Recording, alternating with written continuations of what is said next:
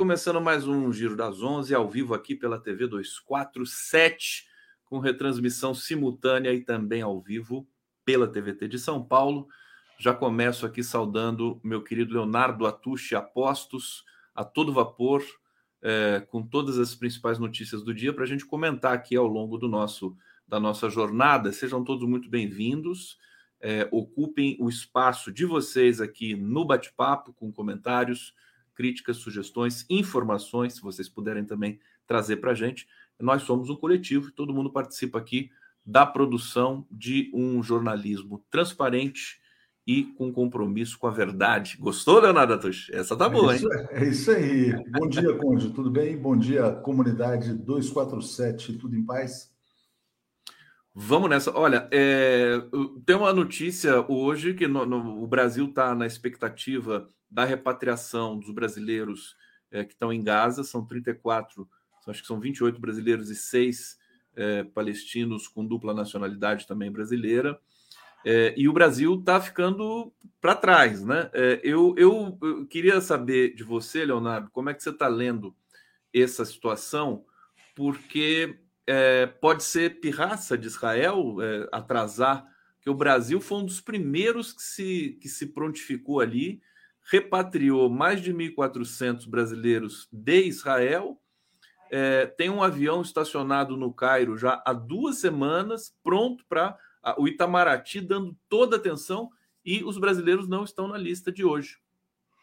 Eu acho, Conde, que na verdade são reféns, né? Quer dizer, são pessoas que estão lá como, como reféns que uh, estão sendo usados pelo, pelo, pelo governo, pelas autoridades ali, para de alguma forma barganhar uma posição brasileira que seja mais simpática a Israel. Né? A gente está vendo uma situação muito difícil é, para o governo israelense, tanto no plano interno quanto no plano internacional.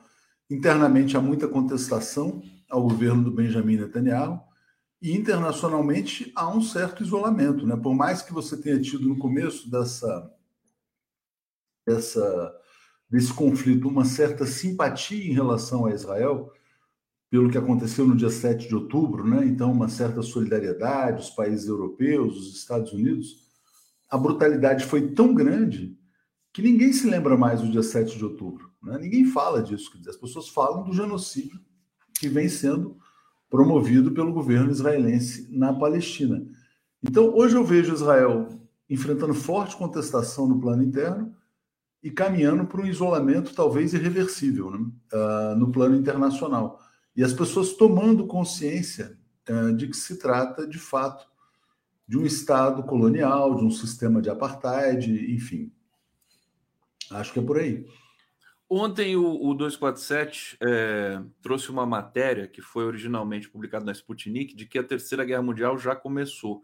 Eu achei interessante porque é um justamente um analista russo e ele diz que é, as condições mudaram, você ainda tem o poder dissuasório nuclear, é, mas é, esses conflitos eles se alastram e os grandes atores estão ali meio que blindados, né? Estados Unidos, própria China, né?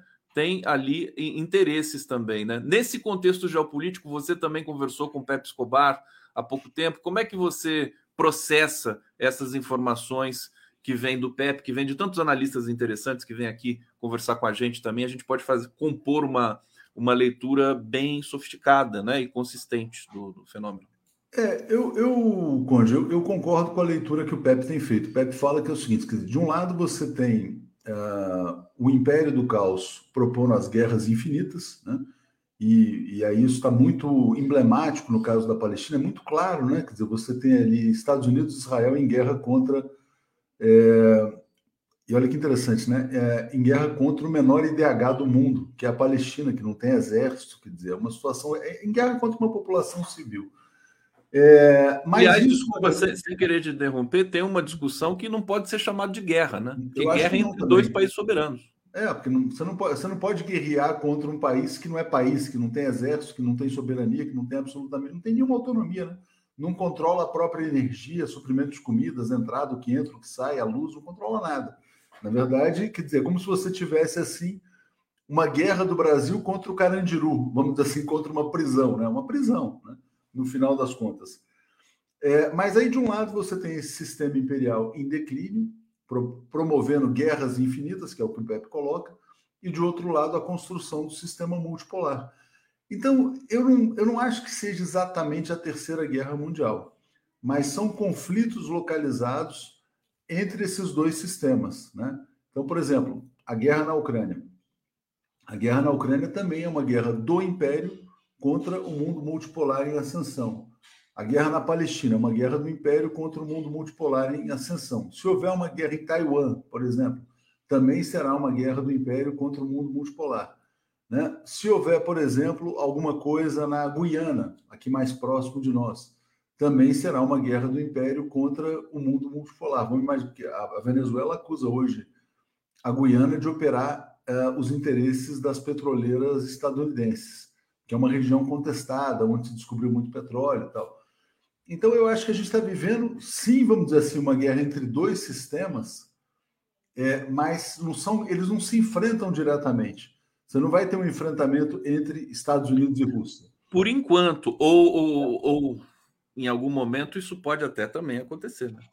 É, pode, mas aí se acontecer, aí é o fim da humanidade, né? Quer dizer, porque realmente, quer dizer, o que as, pelo menos né, o que a gente aprende é que não existe um pós-terceira guerra mundial, né? É, eles um usam, né?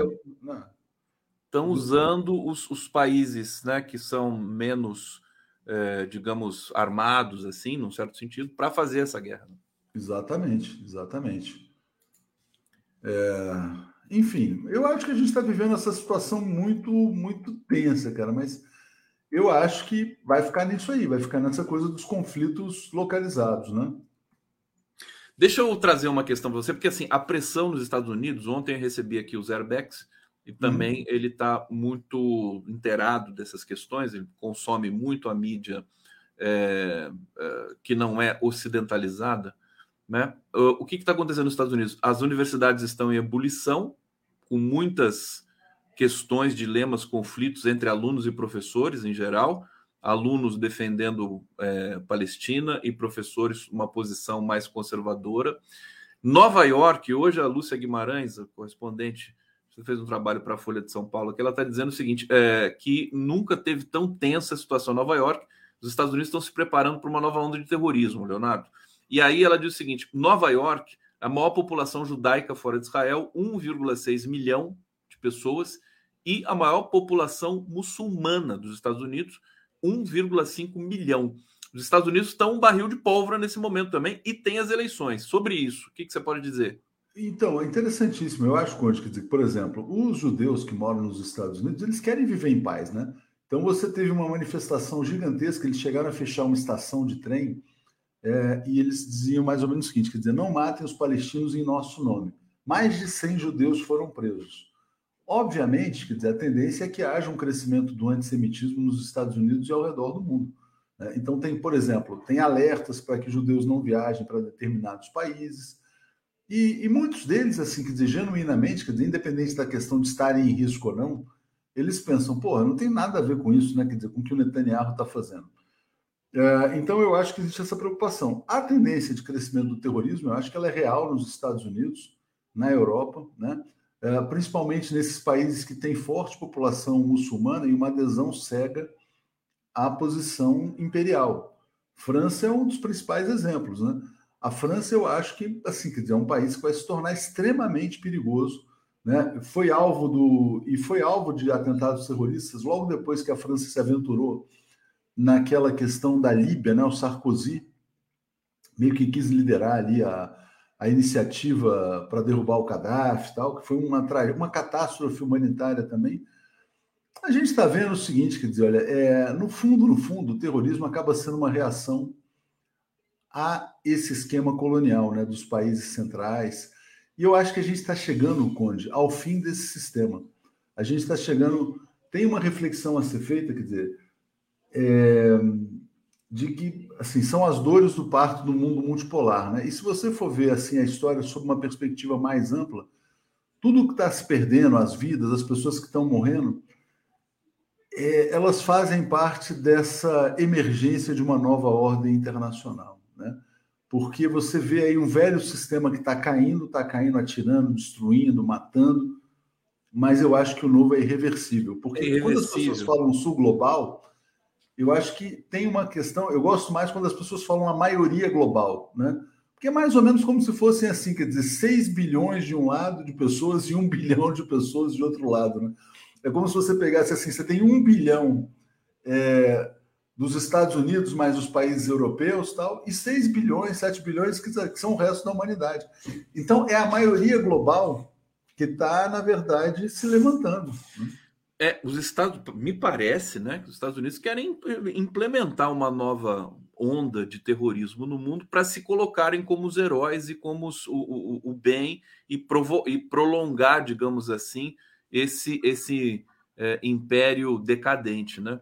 É terrível isso. Tomara que você esteja certo. Tomara que o poder econômico. A gente viu, né? Os Estados Unidos eles são o que são. Ontem eu estava fazendo essa reflexão em função da, do fim da Segunda Guerra Mundial, né? Eles, eles se apropriaram de todo o sistema de produção, inclusive coincide com a criação ali do Estado de Israel é, e tudo mais. E a China, por exemplo, ela se calcou em é, é, se, se, enfim, se tornar uma potência através da economia e ela não precisou de uma guerra, não precisou de nenhuma guerra para se tornar essa potência que ela é hoje. Ela não pensa em guerra, né? Por isso que você tem essa dicotomia, né, entre os dois, é, ela, ela, venceu a guerra comercial, vamos dizer assim, né? Dizer, é. Ela venceu a guerra da, da globalização. Você pode até alegar é, que você, que eventualmente a China possa ter usado, é, vamos dizer assim, quer dizer instrumentos de guerra nessa sua ascensão. Ah, então fez um dumping comercial, pagou salários muito baixos, teve jornadas de trabalho excessivas, teve isso, teve aquilo.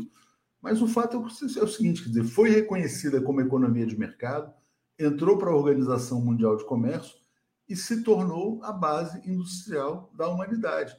A China é o país que produz quase tudo no mundo, né? E essa base de produção real diferentemente dos Estados Unidos, quer dizer, que na verdade estão ancorados hoje muito mais numa riqueza financeira e na indústria armamentista, né? eu acho que isso fez da China é, essa potência que ela se tornou. Então, para a China, na verdade, onde é interessante, para o modelo chinês, interessa a paz. Se houver paz, mais comércio. Se houver mais comércio, a China produz mais e vende mais. Né? Um mundo de mais tranquilidade. Para a velha ordem, interessa mais o conflito, a guerra. Né? Porque a grande indústria americana é a guerra. Vamos pegar o exemplo da, da Ucrânia. Né? Quando você pega assim, ah, os Estados Unidos estão aprovando uma ajuda de 10 bilhões de dólares para a Ucrânia. Né? Esse dinheiro vai para a Ucrânia e volta para os Estados Unidos. A Ucrânia compra as armas, compra os tanques, compra as bombas, compra não sei o quê, mesmo Israel. O dinheiro vai para Israel e volta. Então, isso movimenta a economia americana. Então você tem uma ala nos Estados Unidos que é das pessoas assim mais conservadoras, ah, veja bem e tal, que acabam defendendo porque também atende aos interesses aí de uma certa burguesia é, empresarial, industrial, americana, tal. As pessoas que têm uma consciência mais humanista falam, pô, não, isso não está dando, né? É, então é o sistema, cara. O sistema americano ele está ancorado. A indústria em que os Estados Unidos são mais competitivos hoje é a indústria da guerra. E, além disso, eles são muito competitivos na, na questão da, do Vale do Silício, da altíssima tecnologia, que também é um subproduto da guerra. Né? Muitas pessoas contam a história da internet, é, das empresas lá de Palo Alto, do, do Vale do Silício, quer dizer, como empresas que tiveram uma relação direta né, com a, a máquina de guerra americana. Muita coisa foi desenvolvida a partir daí. Perfeitamente. Olha, vocês estão assistindo aqui o Giro das 11 nessa edição especial, hoje feriado de finados, mas nós estamos aqui para trazer informação para vocês com qualidade. Eu vou para o bate-papo, Leonardo, deixa eu até colocar aqui é, o, a legenda maior para a gente ter mais condições aqui. Hussein Brasil. Israel não apenas criou o Hamas para enfraquecer, enfraquecer a autoridade palestina, Israel criou as fileiras do Hamas assassinando seus pais. 85% dos membros são órfãos. É, obrigado, Hussein. Dizer que Israel criou assim o Hamas, é, cravar isso, é, é, é, um, a gente sabe que o Hamas existe em função da violência que Israel né, sempre dedicou à Palestina, né, Leonardo? Você quer comentar rapidamente isso? Olha, Conde, circulou muito a informação uh, de que, inclusive vídeos, né? Tem um vídeo do Netanyahu que ele falava assim: olha, se você é contra o Estado palestino, você deve fazer tudo, de tudo, para apoiar o Hamas. Né? Porque enquanto houver Hamas, não haverá Estado palestino, porque não. É mais ou menos a lógica do inimigo, né? Quer dizer, Israel vai ter um inimigo que quer destruir Israel. Porque a autoridade palestina, na verdade, aceitaria né, a solução dos dois estados, uma negociação pacífica. A própria OLP já havia aceito. Né? Então, o Hamas, quer dizer, é um grupo radicalizado que nega o direito de Israel à sua existência. É, nesse sentido, Conde, eu acho que é, é, aquela coisa, quer dizer, na verdade, a máquina de guerra precisa de um inimigo. É, os Estados Unidos viveram esse dilema depois da, da guerra do fim da Guerra Fria, né? Quando você tem o colapso da União Soviética, em tese a OTAN poderia acabar. Então, por que, que não acabou? Não, porque existem novos desafios, novos inimigos, aquela coisa toda. Sem o inimigo, a máquina de guerra não sobrevive. Né? Eu acho que é por aí. Vamos lá, Hussein mais uma vez aqui. Hamas não é uma organização terrorista, é uma organização composta em 85% de órfãos, vítimas do genocídio sistemático e sádico de Israel. Obrigado, Hussein. Marcelo Palma, parabéns para o deputado federal do PSOL do Rio de Janeiro, Glauber Braga, né, pela coragem de falar sobre a necessidade do Brasil agir tal como Bolívia, Chile e Colômbia. O que vocês acharam? Uh, vamos, eu quero trazer essa questão para você, Leonardo. Muita gente dizendo assim: bom, a, Colômbia cortou relações com Israel, né? Gustavo Petro, é, o Boric, é, não sei se cortou relações, mas acho que chamou o, o, o diplomata. A Bolívia, acho que cortou relações. É, o Brasil nessa nesse não dá para comparar né, a dimensão do Brasil com esses outros países com todo respeito é, e a dimensão do próprio Lula. Mas você acha que o Brasil e o Lula poderia é, digamos chamar o, o, o, o representante eu, eu, eu de Israel? Brasil, eu acho que o Brasil pode chegar a esse ponto mas o Brasil não vai ser o país 1, 2, 3, 4, nem 5, nem 10 o Brasil vai ser mais ou menos o país 38 47, 59. Por quê? Porque o Brasil é muito grande, o Brasil é um país é um país elefante, né? Quer dizer, ele não é um franco atirador, né? É um país que tem muitas relações com vários países do mundo. Dizer, se esse movimento cresce, vamos dizer assim, quer dizer, uma, uma rejeição internacional ao colonialismo, uma rejeição internacional ao genocídio, ao apartheid, e aí você tem, sei lá, Portugal, Espanha, países africanos, México, países da América Central, países da Ásia. Aí o Brasil se soma, Indonésia, Malásia, aí o Brasil se soma ao movimento internacional. O Brasil não vai assim, ser o quarto, quinto, sexto país, é, porque o, o ONU seria alto, né, diplomaticamente. Quer dizer, então, é, o Brasil acho que fez um papel muito bom, Conde, nessa presidência de um mês no Conselho de Segurança da ONU deu orgulho da diplomacia brasileira. Foi muito bom né, ver o papel do, do, do chanceler Mauro Vieira tentando aprovar uma resolução. É, foi vetada, mas tentou de todas as maneiras, depois tentou novamente, mas ah, assim, quer dizer, romper relações com Israel, tendo, levando em conta o grau de inserção do Brasil no sistema financeiro internacional, na economia mundial, a força do, da burguesia brasileira mesmo, que é fortemente conectada a esse sistema financeiro, eu acho. Eu acho que a gente não pode contar com isso. Mas, na verdade, em algum momento, vamos imaginar o seguinte: quer dizer, olha, vamos imaginar que você tem um próximo, um, um novo hospital bombardeado, né? mais uso de fósforo branco, 20 mil mortos, 50 mil mortos, a gente não sabe onde isso vai parar. Né? O objetivo, na verdade, não declarado de Israel é é, na verdade, é, exterminar aquela população ou provocar uma migração de toda a população. É, se isso acontecer, o Brasil pode chamar o embaixador, ouvir, pedir explicações, né? e aí, em algum momento, você ir preparando o terreno para isso. Mas eu não vejo o Brasil, de fato, é, o Brasil se rompimento. Coloca, né?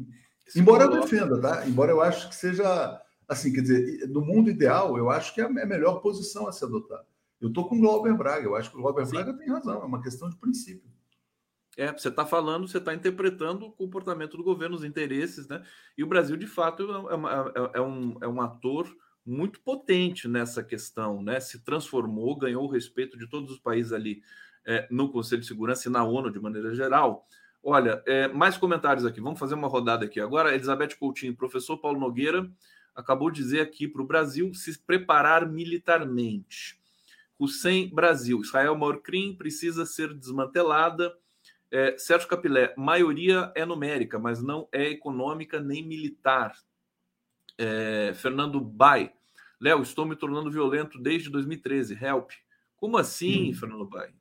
Toma alguma coisa, toma uma cerveja. É, Hussein Brasil, é, Santa Catarina, deixa eu chamar Estados Unidos de Orcrim, mais blinda Israel. Ah, deve estar falando das redes sociais e da, e da censura. Nas redes sociais, para a gente passar para. Eu quero passar, começar a falar de economia brasileira, é, bastidores ali de Brasília, presidente Lula, com Arthur Lira e com Gêneres, mas é, do ponto de vista das redes, Leonardo, você que está imerso assim como eu, né? Mas você acho que mais, muito mais é, questão de censuras, big techs, que são todas americanas é, e, que, e que fazem, é, digamos, podem, podem direcionar informações sobre esse conflito, ao mesmo tempo é incontrolável, né? Quer dizer, a verdade também aparece né, nas redes. Eu acho que a gente tem que reconhecer, Conde, sobre esse papel das big techs, o papel do Elon Musk, né? Uh, porque ele se coloca como um apóstolo da liberdade de expressão total. É, e graças a ele, a gente está vendo uma situação de mais liberdade mesmo na, no, no, fluxo de informações. Né? Não sei se você tem acompanhado os canais palestinos, a quantidade de informação que as pessoas estão recebendo hoje. É, eu não sei se, vamos dizer assim, sob a antiga direção do X, antigo Twitter, se a gente estaria tendo acesso a tanta informação é, sobre esse massacre na Palestina. Né? A gente praticamente não está tendo censura. Então, é, por mais que você tenha é, um perfil ou outro que possa ter ali uma classificação, uma contextualização, né? mas eu acho que o, a contranarrativa ela está circulando muito livremente nessa plataforma, que é a principal plataforma política hoje, que é o X. Né? É, o Instagram, acho que não. Quer dizer, então você tem vários, várias acusações de, de perfis que foram banidos do Facebook, do Instagram. É, eu vejo que, por exemplo, no YouTube, eu acho que não é uma. Não, como o YouTube é uma coisa que requer uma produção maior, vamos dizer assim, não é a rede social ideal para esse tipo de circulação de informação. Mas mesmo assim, né, você vê, por exemplo, as grandes emissoras né, que fazem transmissões locais, elas estão podendo transmitir, as pessoas estão enxergando o que está acontecendo. É muito difícil, Conde, é muito difícil controlar a narrativa hoje. É muito difícil impor, né? É, por exemplo, bom, já era no passado, na verdade, quando os Estados Unidos diziam que o Iraque tinha armas de destruição em massa, todo mundo sabia que era mentira, mas tudo bem, você não via lá aquela a brutalidade da guerra. Né? A guerra foi assistida pela televisão, com aqueles bombardeios, depois a captura do Saddam Hussein. As imagens eram filtradas pelas corporações midiáticas. A guerra editorializada. Né? Isso, exatamente. Você tinha um filtro. Hoje você não tem mais filtro. Hoje as pessoas têm celular. As pessoas têm celular na internet, filmam, transmitem, as imagens vão chegando. Você tem um risco de imprecisão nas informações, mas existe assim uma quantidade de informação muito grande, muito grande. Olha que, que interessante, eu estou surpreso realmente a primeira vez que é, eu escuto alguma coisa positiva do Elon Musk e estou assim muito atento ao que você está dizendo. Quer dizer, o, o, o, X se transformou realmente numa plataforma é, não mais pró Estados Unidos, pura e simplesmente, né? É, eu acho, cara, que, que o Elon Musk ele é um cara ligado à, à direita estadunidense, é ligado. Eu acho que eu, é, porque o Elon Musk ele é um adversário. Aliás, ele fez um post outro dia que a gente até deu matéria. Ele disse que é um insulto o uso da palavra cis, né? Ah, essa pessoa é um cis, porque na verdade um cis para ele teria que ser chamado de um, heterosse um heterossexual, né? Ele é muito contrário a essa tal dessa cultura woke, né? Então, ele tem a agenda dos republicanos, ele vai defender os interesses dos Estados Unidos, obviamente, tal. Mas como eu acho, quer dizer, que ele é uma figura extremamente anti-Biden, né? e o Biden se coloca como, vamos dizer assim, é o cara, é o cavaleiro dessa guerra, e também, uh, também tem essa, essa cultura de mais controle sobre as big techs, sobre o discurso, ele acaba, de certa maneira, nesse momento, sendo uma figura que está prestando um serviço à causa da liberdade de expressão, né? com todas as limitações que a gente tem aqui que considerar. Mas quando vier a eleição americana, ele vai apoiar um republicano, vai apoiar o Trump. Não, aliás, ele, ele, ele, é um apoiador do Trump, né? É, eu acho que sim. Eu acho e o sim. Trump está se transformando né, nesse bastidor das eleições americanas é, como a figura que talvez, se ele vencer, as guerras entrem numa, num declínio, né? Eu acho que, assim, cara, o, o medo que eu tenho do Trump, cara, é que o Trump é um cara mais pragmático, né? Ele tem um vídeo do Trump que ele fala o seguinte: ah, eu deixei as tropas lá na Síria só para vigiar o petróleo. E ele falou uma. Ele, ele é muito franco, muito sincero. Tem um vídeo que ele fala assim: não sei o que a gente fica fazendo lá no Oriente Médio, está cheio de petróleo aí na Venezuela, por que, que a gente não vai lá e pega o da Venezuela logo? Quer dizer, então, a, vamos dizer assim, o conflito pode se aproximar mais da gente, né? Quer dizer, nesse, nesse aspecto. Mas, assim, quer dizer, eu acho que a guerra na Ucrânia, ele, ele de fato acabaria com essa guerra na Ucrânia. Na Ucrânia, sim. No, no, no Israel, a gente não. Israel, não eu acho. Ele é muito ligado ao Netanyahu, ele tinha aquela coisa de botar a embaixada americana em Jerusalém, aquela palhaça, aquela, aquela história toda, né? O que inviabilizaria Eduardo... a história dos dois estados. Né? Perfeito. Carlos Eduardo Lessa, a verdade é de doer muito. Belo Horizonte, obrigado, querido. Olha a barba aqui do Carlos Eduardo Lessa, que barba bonita. Ô, ô Léo, você tinha, você tinha que deixar a barba assim, ó. Você ia ficar legal. É? Uma vez eu deixei, mas a barba fica rala, Conde. Fica rala? Fica, não fica aquela barba assim. Ralo, aquela barba é... poderosa, vamos dizer assim. Você fala em ralo, você me lembra o ralo fiscal do Brasil, que é o assunto que a gente vai entrar daqui a pouco. O Sem Brasil opressor é quem gera os, os mitos de resistência Nefertiti Dornelles, te amo, Conde. Meu Deus, obrigado. Fala pro Léo também, senão vai ficar enciumado aqui. Ah, não, não precisa falar pro Léo, que eu, eu falo pro Léo. Te amo, Léo. Pronto. Pronto, valeu. valeu, Condão. Ô, Leonardo, ralo fiscal. Antes de falar de GLO, vamos falar disso, porque vamos. eu fiquei, eu confesso que eu fiquei comovido com a uh, coletiva do Fernando Haddad. Porque assim, existe uma cobrança gigantesca para o governo Lula 3 consertar a economia do país e zerar déficit, fazer tudo isso. Só que as pessoas esquecem que nós passamos por uma catástrofe gerencial, desde o golpista Temer, passando pelo genocida Bolsonaro, e fizeram uma loucura na economia, isenções para lá e para cá. Está uh, posto corretamente esse debate, meu querido Leonardo? É, o Haddad até contou uma história né, de uma empresa de cigarros que obteve aí nesses ralos fiscais aí um ganho de acho que 5 bilhões. Ele estava falando da Souza Cruz, na verdade, né? Que a Souza Cruz é a empresa que é dominante no mercado de cigarros brasileiros. Uh, brasileiro. Eu acho, Conde, assim, quer dizer, que de fato tem muita mamata, muita coisa que as pessoas não enxergam dessas subvenções fiscais tal. Mas eu, eu queria, cara, eu queria que o Haddad saísse um pouco dessa sabe, o Haddad está gostando muito de jogar no campo do adversário, sabe? Fica jogando né, nessa discussão fiscal, tal, que a meta vai ser. Fala assim: olha, gente, é o seguinte, quer dizer, ele tem que faturar, o Haddad tinha que faturar o crescimento desse ano, tem que faturar o superávit comercial, tem que faturar o emprego, tem que faturar a inflação baixa, né? E falar assim, quer dizer, falar: olha, tudo isso que está sendo feito na economia vai criar as condições para uma recuperação fiscal mais consistente, né? Olha, não, estamos perseguindo a meta, tal, mas também não é nenhuma camisa de força.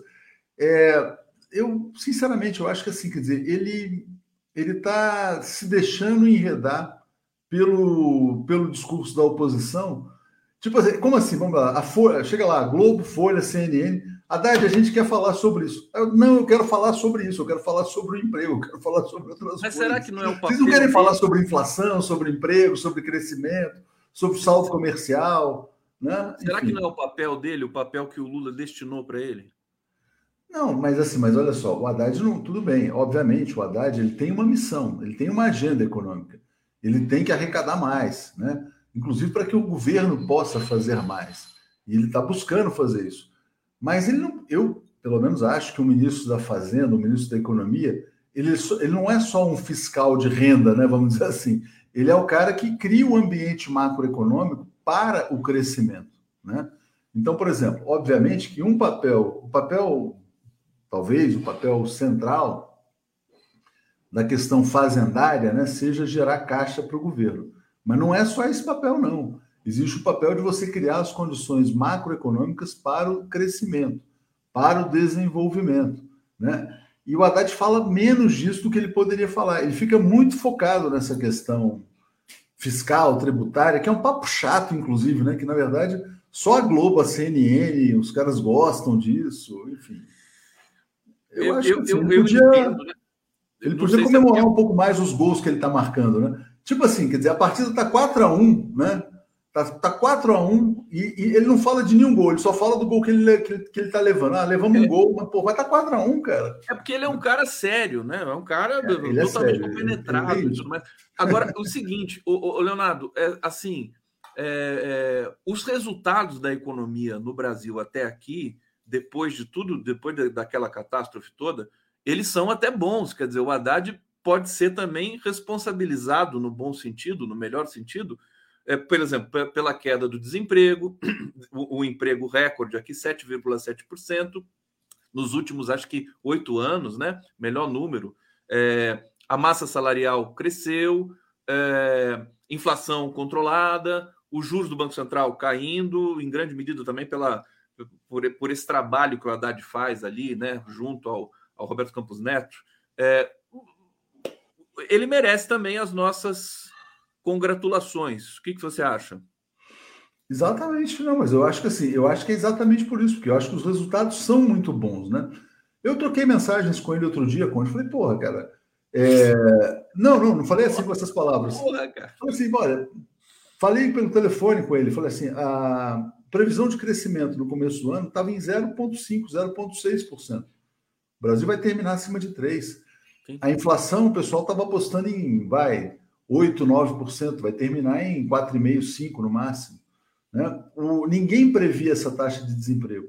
Ninguém previa, Conde, que o Brasil ia ter um saldo comercial esse ano de 100 bilhões de dólares. Né? Vai, no, vai 90, vai entre 90 e 100. Está totalmente fora. Então, o Brasil realmente ele está colecionando aí uns números macroeconômicos muito positivos. É o que eu estou te falando. O jogo está 4 a 1 para o Brasil. Ah, mas por que está um? Não, porque olha só, a meta que ia ser déficit zero vai ser zero, mas vai ser um déficit de 0,25. E daí?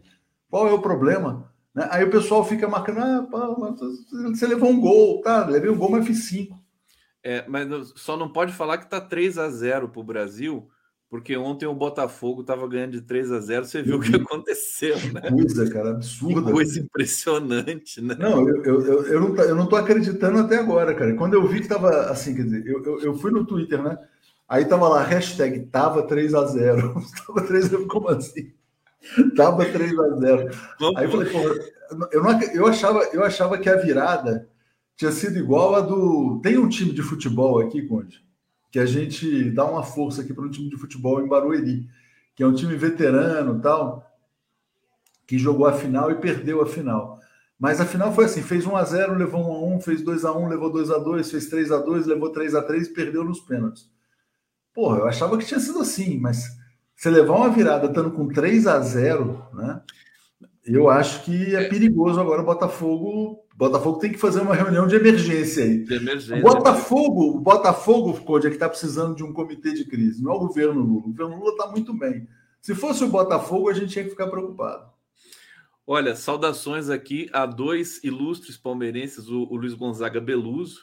Até mandei já um, falei que virada para o Beluso, né? Que é um palmeirense inveterado. Ele está vivo aí? Ele, ele, ele, não, ele não infartou ontem, não? Pois não, é, né? não, nem me respondeu. Não sei se ele sobreviveu. Está bem, está bem. E, e o Nicoleles também. O Nicoleles deve estar em estado de graça, né? Manda uma mensagem para o Nicoleles, ele também Manda uma mensagem para o Nicoleles. Ô, Léo, deixa eu trazer aqui, o Marcos Granja está dizendo aqui, a Tuxa emagreceu para caramba ou é a impressão? O Atucho é, emagreceu, aí, as roupas dele não estão nem servindo mais, viu? O Atucho, pode mandar suas roupas para mim, viu? É, tá tudo caindo, tá tudo caindo. As tudo caindo. tudo caindo. O, o, Florestan chamou a Tuxa de Magrão agora. Magrão, né? Magrão. Doutor Sócrates, né? É Doutor Sócrates. Doutor Sócrates. É, Regina Chaves, eu gosto dessa dupla Tuxa e Conde Gustavo, obrigado. É, a gente agradece. E, e Lenildo Bezerra da Silva, te amo, Léo. Pronto, tá aí. Coraçãozinho pro Lenildo. Coraçãozinho. CML, Haddad é o melhor ministro da economia dos últimos tempos, redução do desemprego ao menor nível em 10 anos. Diga, querido. Não, só queria fazer um, um, um, comentário sobre isso. O Haddad ele pode ser tudo isso, mas ele é o que menos fatura, né? Ele é o que menos comemora. Não, mas ele está nas graças da Faria Lima ainda, né? Não, não, eu sei, mas ele é o, é o que menos comemora. Tipo assim. É o que assim, menos é, comemora. Ele, é. ele não comemora. Ele fica.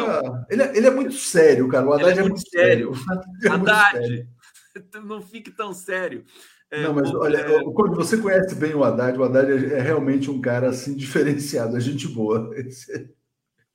Ai, ai. PIB não, ele é fora do padrão da política, né? Porque realmente assim, quer dizer, ele ele está lá preocupado com as subvenções fiscais, tá normal, é o trabalho dele, mas enfim, mas é, não, mas eu acho que esse, essa postura dele, a postura politicamente importante também. Ela complementa. É o oposto do Paulo Guedes, né? O Paulo Guedes estava sempre faturando coisas que ele nunca ia conseguir, nunca conseguiu, né?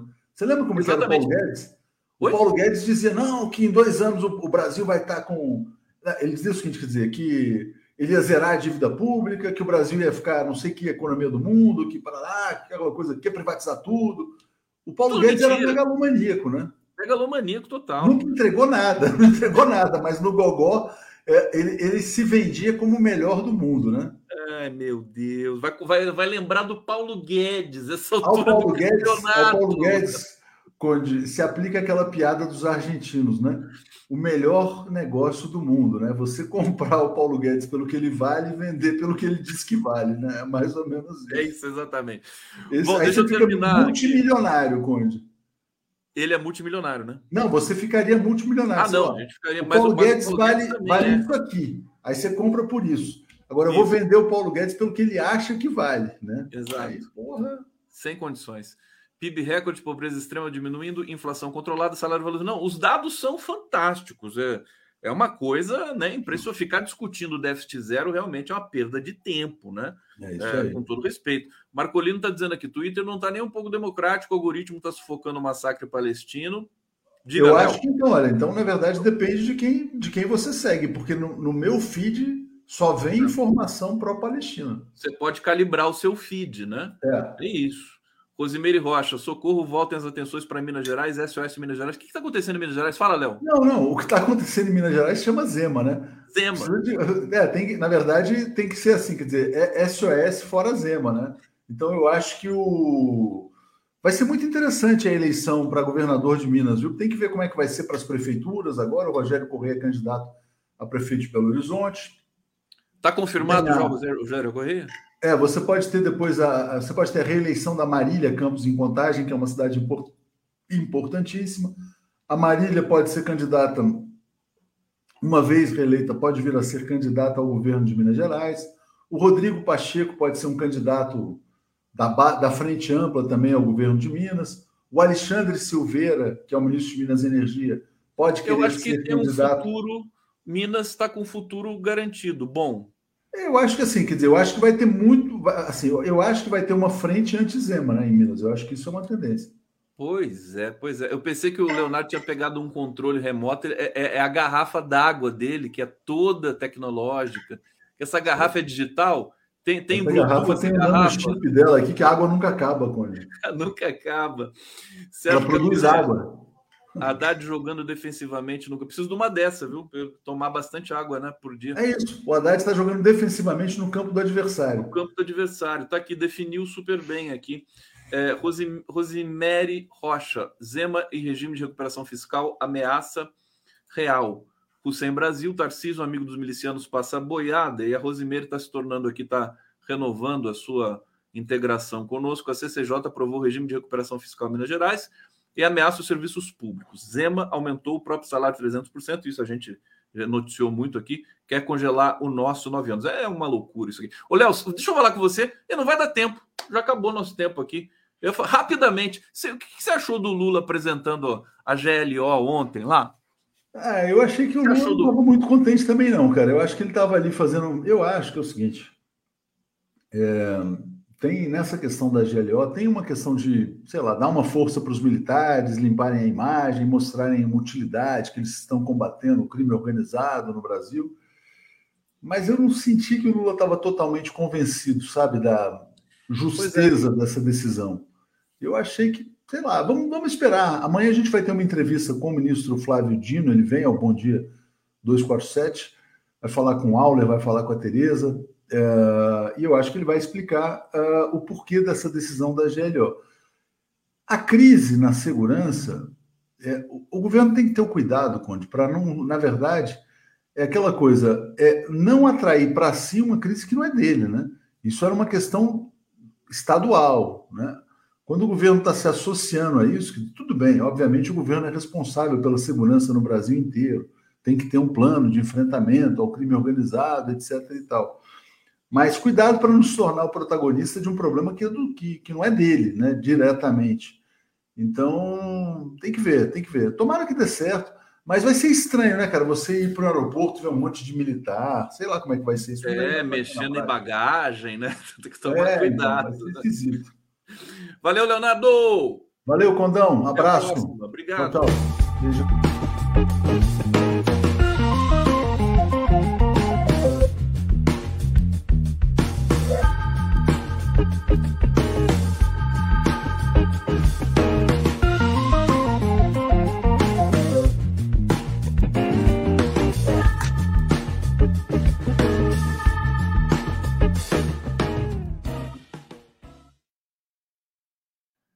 Recebendo agora meu querido Miguel Paiva. Meu querido Miguel Paiva. Salve, salve, salve. Cansado. Estou é, aqui em meio a uma mudança da Casa da Serra que você tanto condividiu comigo a imagem. Eu vendi ah, é? a Casa claro. de Araras. Vendi a Casa de Araras e as coisas. Vendeu? Vendi, vendi. Consegui depois de. É muito difícil você manter duas casas, entendeu? Aqui eu já moro é. numa casa, lá em outra casa. Na época da pandemia foi ótimo e você participou justamente desse momento. Depois eu não consegui mais e muito, muito complicado, muito difícil. E aí consegui vender rapidamente, bem, e estou agora no meio Bom. da mudança aqui, das coisas vindo aqui. Está trazendo cá. as coisas de lá. Parte, parte ficou lá, parte foi, já foi para um depósito aqui, mas é, é, a quantidade de coisa que a gente acumula. Eu tenho aquela casa há 30 anos. Aliás, hoje, hoje, dia 2 de novembro, que é aniversário da minha mãe também, já, já faleceu, é, estaria fazendo 31 anos da casa. Eu inaugurei dia 2 de novembro. E eu vendi ontem. Você vê que. Agora. Simbologia disso, né? Não, a simbologia disso. Vendi praticamente simbologia. na mesma data é, que eu sim, inaugurei. Sim. E quando você quiser ir para lá, você aluga uma casa. Alugo, eu vou para casa de amigos, eu vou, tenho, conheço é. muita gente lá, mas realmente estava tava complicado é, manter as duas casas, muita um estresse danado. Né? É, muita despesa, fora isso, entendeu? Muita despesa. Você devia ter falado comigo, eu ia lá morar para você. pois é. As pessoas, depois que você vê, dizem assim, pô, mas eu teria ficado, eu teria comprado. Fala comigo, eu fico é, lá para você. Tá? O nosso querido Eric Nepomuceno, colega aqui do 247, também tem era meu vizinho lá, nós, na época da pandemia, ele vivia indo lá em casa para é, é, mandar fax, mandar. É, é, como é que chama? escanear. Escanear. E, e, mandar coisas. E aí ele também vendeu a dele. Entendeu? Então você Sério? Que, é. É, esses, esses lugares. Leonardo Boff, Leonardo Boff está aí ainda. Mas o Leonardo Boff mora lá, entendeu? É diferente. Então ele sempre morou lá. Eu encontrava com ele várias vezes lá. A, a questão é a seguinte: naturalmente, esses lugares vão mudando de perfil. As pessoas é, mais velhas vão ficando cansadas, aí já não tem mais, os filhos crescem, é, muda a dinâmica. E vai chegando o pessoal mais jovem, entendeu? Aqui no condomínio que eu moro, no, no Rio de Janeiro, mudou também o perfil. As pessoas mais velhas ou vão morrendo, ou vão se mudando, ou vão perdendo energia de participar, e vai entrando gente nova, e é uma outra mentalidade é uma mentalidade é, que quer já botar segurança armada, que quer botar câmera em todas as esquinas, entendeu? É muito complicado isso, é difícil você manter, manter o mesmo padrão de, de civilização que a gente tinha, entendeu? É. é. muito complicado. Tem que descobrir algum lugar, né? É, não é... vai ser fácil descobrir. Não, pois é, exatamente. A indústria da segurança, né? a pessoa, eu vejo aqui também no interior de São Paulo, quer dizer, a pessoa está lá numa uma, uma casa modesta, tudo, põe cerca elétrica. É, Meu é. Deus. Não, é, as pessoas acham que são ricas, entendeu? Elas, Elas, acham que são ricas. É, exatamente. Então, se protegendo. Ô, ô, Miguel, é, vamos começar. Acho que eu vou começar pelo que eu não, não deu tempo de falar com o Leonardo, que é justamente o, a implementação do plano de segurança do governo. É, eu estava até ouvindo, eu queria e, até complementar, exatamente. Eu acho, então, já passo para você, porque eu vi toda. Foi uma coletiva muito rápida, né? É, o, pessoal ali, o Dino, o, o Andrei Passos da, da Polícia Federal, estava o Múcio, os comandantes, e é, o Lula falou muito rapidamente uma coisa estranha, quer dizer, também ele chegou, falou e foi embora.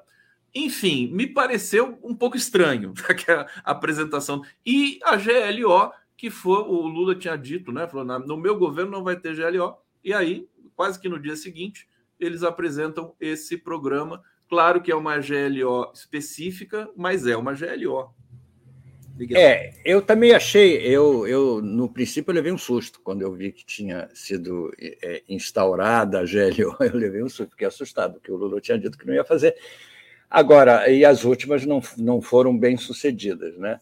Mas eu acho que ele fez bem, como mais uma vez ele demonstra uma capacidade de articulação política enorme, entendeu? Ele conseguiu satisfazer certas dissidências ali, e a GLO que ele instituiu é uma GLO é, é, muito, muito específica. É melhor a gente ver. É, nós não, não acredito que nós vamos ver soldado é, é, fiscalizando bagagem, entendeu? Mas é muito melhor do que ver tanque na rua, porque tanque na rua eu não me sinto absolutamente seguro. A última GLO aqui teve tanque na rua, tinha soldado na, na. As pessoas se sentiam seguras. É uma ilusão você achar que o tanque na rua vai, vai determinar a sua segurança. Primeiro, que é provisório. Segundo, que gente armada não me provoca sensação de segurança, pelo contrário, me provoca medo. A sensação de segurança é quando você não encontra ninguém armado, entendeu? Então é, é, é completamente diferente essa, essa, esse engano que a população tem em relação à segurança.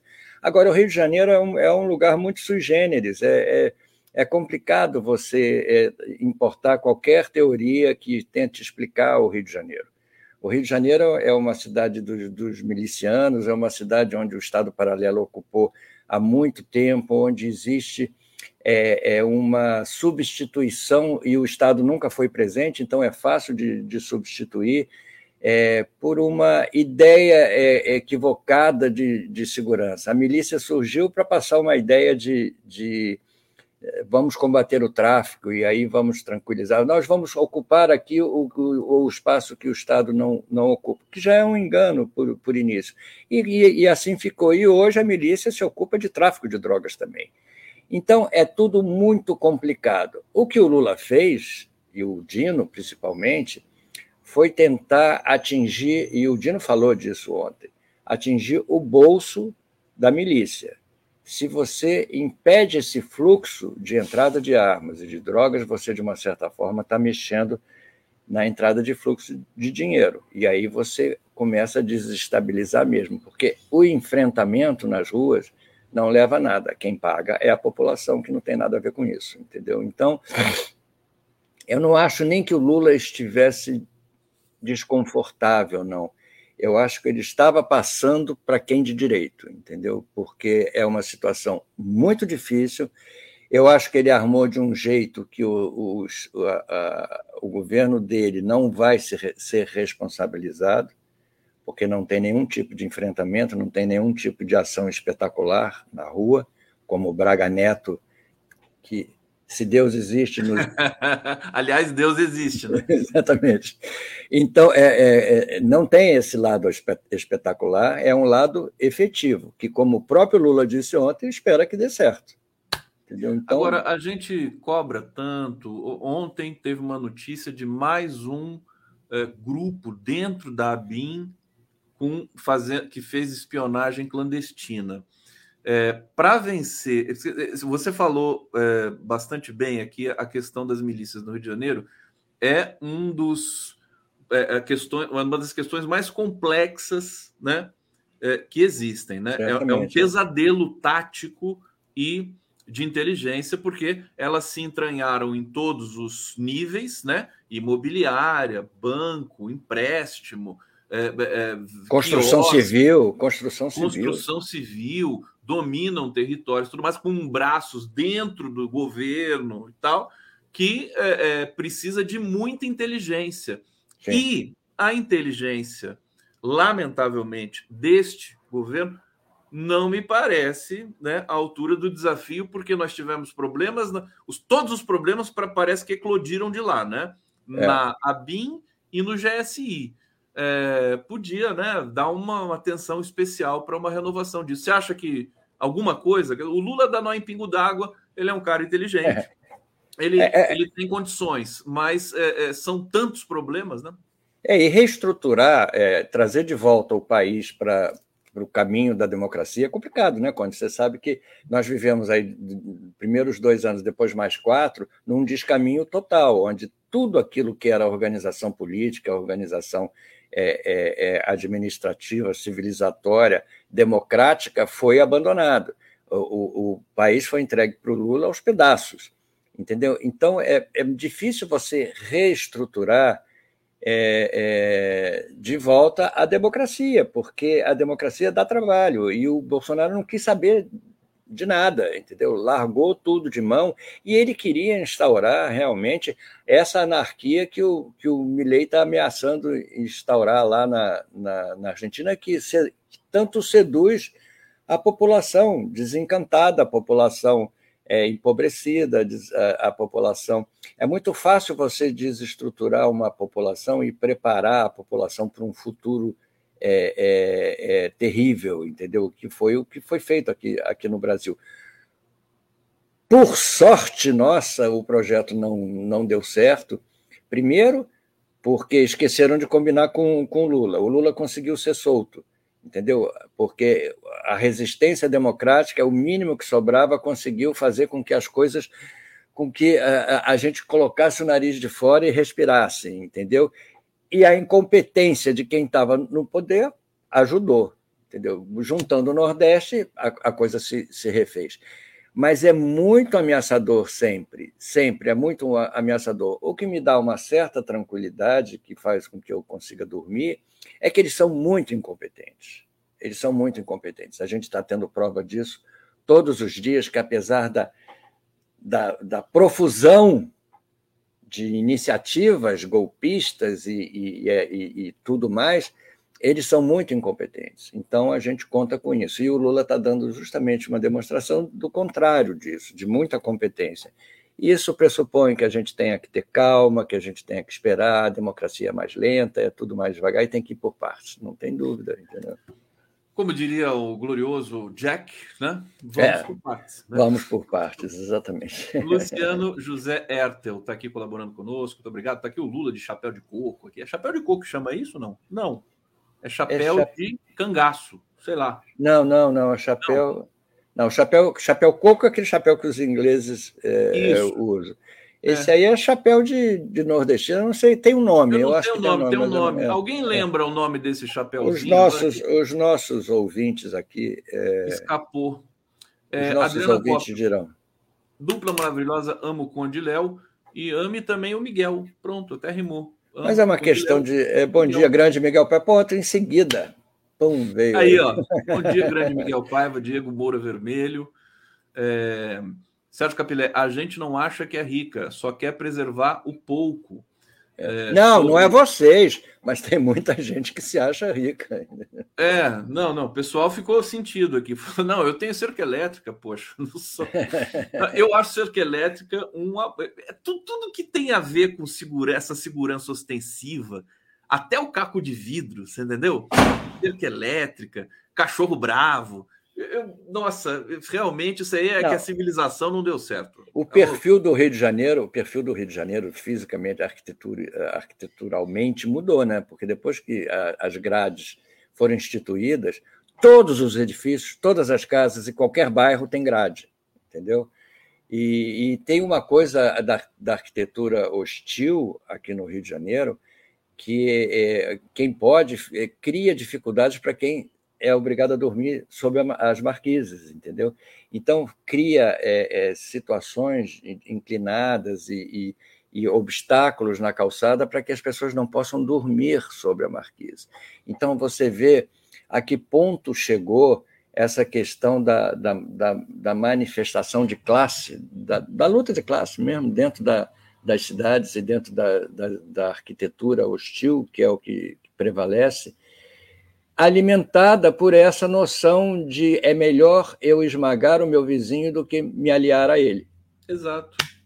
Então é, é difícil isso, é, é, complicado realmente. Não, a cena clássica do padre Júlio Lancelotti com a marreta na mão, quebrando esses essas, essas estacas que colocaram Exatamente. em São Paulo embaixo da ponte, lá que foi a prefeitura do Dória, inclusive. Exatamente. É inacreditável, Bom, inacreditável. Inacreditável. O MM Garçom, Garcon, qual exército vai controlar os aeroportos? O mesmo que permite o roubo de armas dentro do quartel? Ou é o tráfico de cocaína nos aviões de presidência? Quer dizer, é, é, é você citou, ele citou duas coisas realmente difíceis de defender, mas não é evidentemente esse exército. Se eu tivesse na coletiva da apresentação do plano, eu juro que eu faria essa pergunta. Eu ia fazer é. essa pergunta para o Flávio Dino, só, né? e depois ia sair correndo, evidentemente, né? Porque senão. Qual é a garantia que eles têm que esse exército que vai fazer o controle nos aeroportos não é o mesmo que vai desviar as armas que eles aprenderem? Pois é, acabar. Não, e agora se tornou um problema o, o, o armazenamento de armas do exército, né? É. Porque o exército brasileiro parece que tem armas, né? Parece que tem alguma coisa. Está armazenado.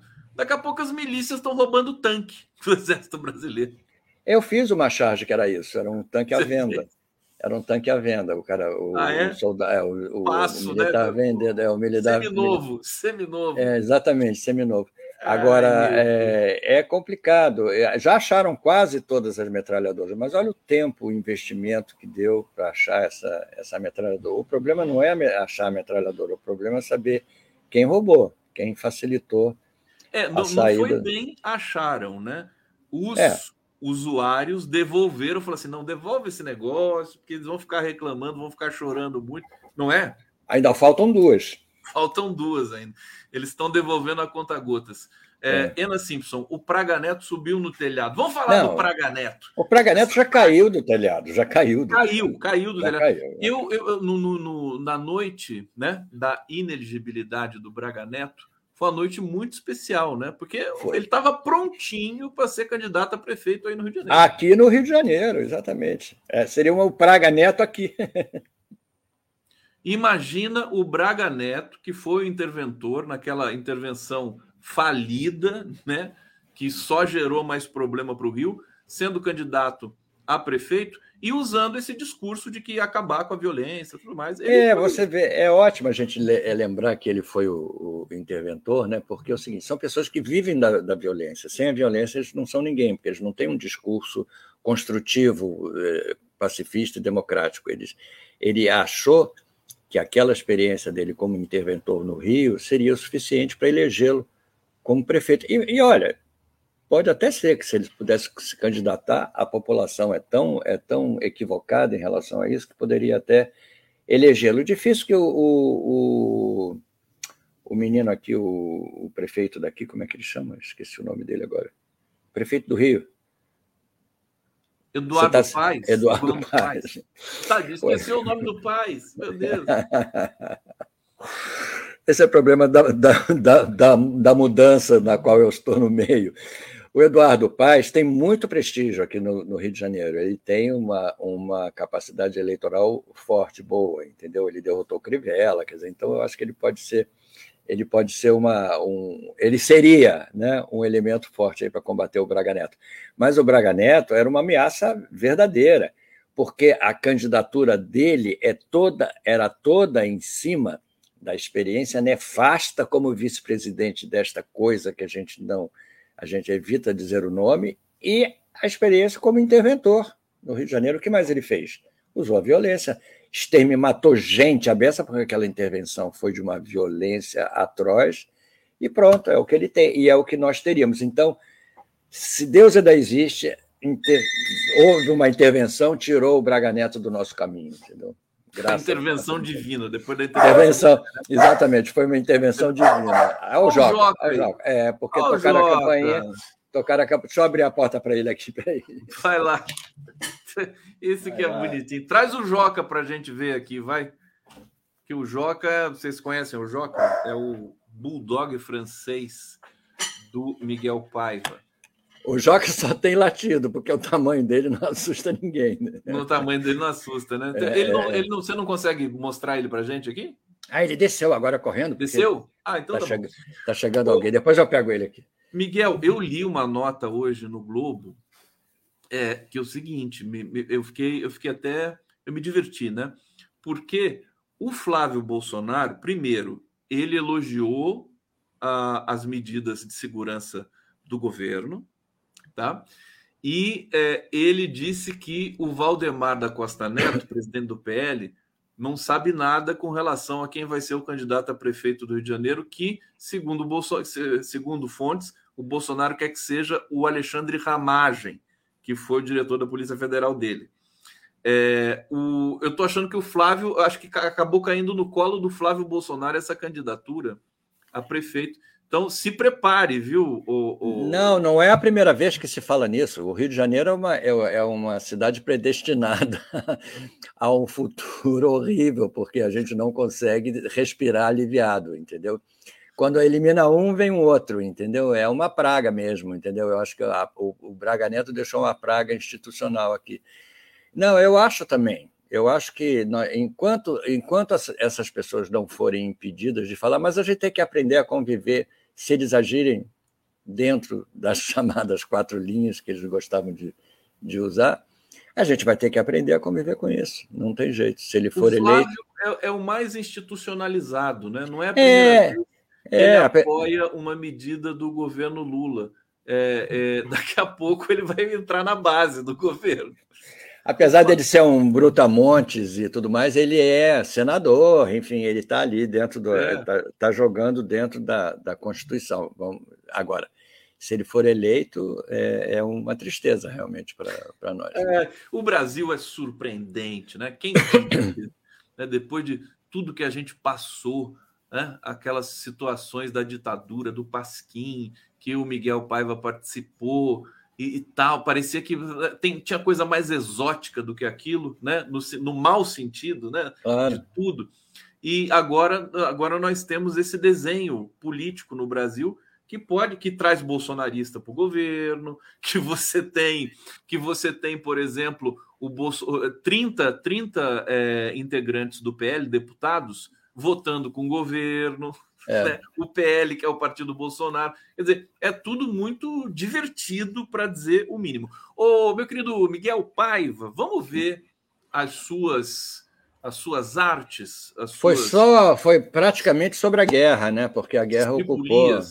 Isso, a e aí a gente ocupou, fala é. também.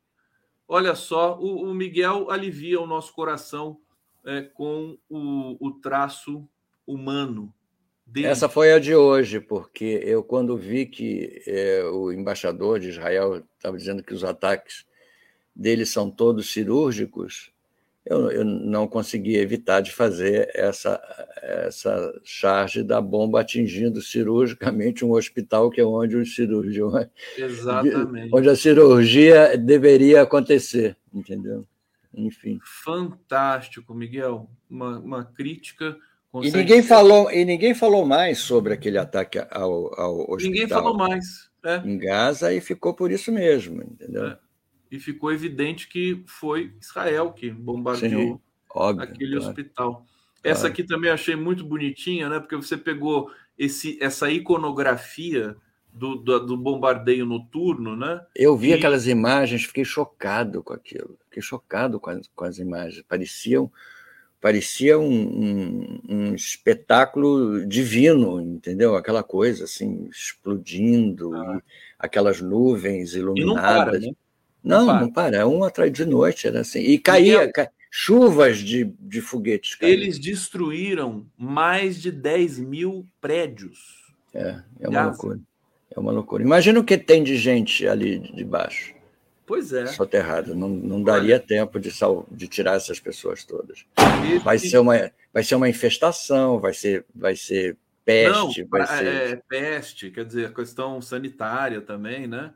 Tudo, é, tudo. De não ter onde enterrar. Então, é, a é. gente teve a notícia de que é, ali na região de Rafah é, enterraram dezenas de crianças em valas comuns é. para não ficar exposto, porque não tinha mais freezer né, no, no, nos necrotérios e tudo mais. É uma situação. Ô, Miguel, o que, o que fazer? Né? A gente vê muita gente, a gente cobra o governo brasileiro, cobra que o Lula corte relações, chame o, o embaixador e tudo mais, mas existe um, existe um problema nesse, nesse genocídio que a gente assiste, nessa insanidade, como diz o Lula, que é que entra na nossa alma, né? Que a gente, a gente, adoece. Eu adoeci aqui. Vai, é... dando, vai, dando uma, vai dando uma sensação de, de, de, de amargura e de tristeza dentro da, da, gente que a gente não percebe. De repente você está tomado por essa, por isso que a gente assiste e assiste um mundo inteiro sem reação, porque é, é, a gente tenta entender a falta de reação do, do mundo, a, partindo da aliança de Israel com, com os Estados Unidos, partindo da indústria das armas, partindo... É, mas é inacreditável, é inacreditável. Mas o que, que pode se fazer? Você vai mandar a, a ONU, as tropas da ONU, que nem existem mais, invadir Israel, impedir Israel de cometer esse genocídio? Vai é, é, é, eliminar também o que causa esse genocídio, eliminar o, o Hamas, que surgiu é, é, por conta daquela situação ali de convivência quase que impossível entre, entre judeus e palestinos. Eu não sei, eu não sei, eu acho que é uma é uma situação, não vejo muita, muita solução, não. A gente vivia na ilusão de que eles poderiam ter uma convivência, mas eu não estou vendo, não estou vendo possibilidade. Agora, até quando esse genocídio vai, vai continuar? Vai continuar até Israel conseguir exterminar e ocupar novamente a faixa de Gaza. É que Israel não cumpre é, os acordos que são travados, né?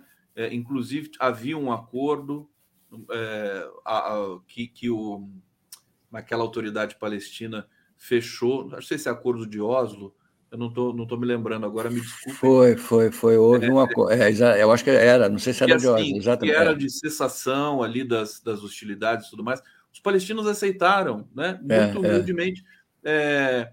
só que aí Israel não cumpre, e aí nasce uma facção como essa do Hamas, que a rigor está simplesmente se defendendo também, como diz a ONU, né? Ah, Israel se defende, mas e, o, o, também você pode falar que é, é, o, o, Hamas defende, se defende, defende. Não, qualquer razão que Israel pudesse ter já não tem mais, entendeu? Porque a reação de Israel ao ataque, ao ataque do, do, do Hamas, que foi um ataque que não surgiu do nada também, e foi isso que o, que o, o Guterres quis dizer, entendeu? Não estou medindo nem, nem julgando uh, uh, o, o, o, ataque, a crueldade do ataque foi horrível, realmente as cenas são realmente impressionantes, mas não foi assim, ah, vamos ali atacar Israel. Não. Há, há uma situação ali de conflito muito grande e, e é uma situação que vem de anos, e com Netanyahu no poder, essa situação só piora. Ele não tem o menor interesse em, em, estabelecer ou chegar a um acordo de paz, pelo contrário, ele, tá sendo, ele estava sendo encostado na parede por conta do governo dele, por conta das atitudes arbitrárias, e essa guerra foi uma maneira de colocar de novo é, ele nos, no colo do, do povo deles. Pois é, e, e tem esse drama agora dos brasileiros. Hoje foram autorizados 575 pessoas a cruzarem a fronteira e passarem para o Egito, né, para serem Sim. repatriadas.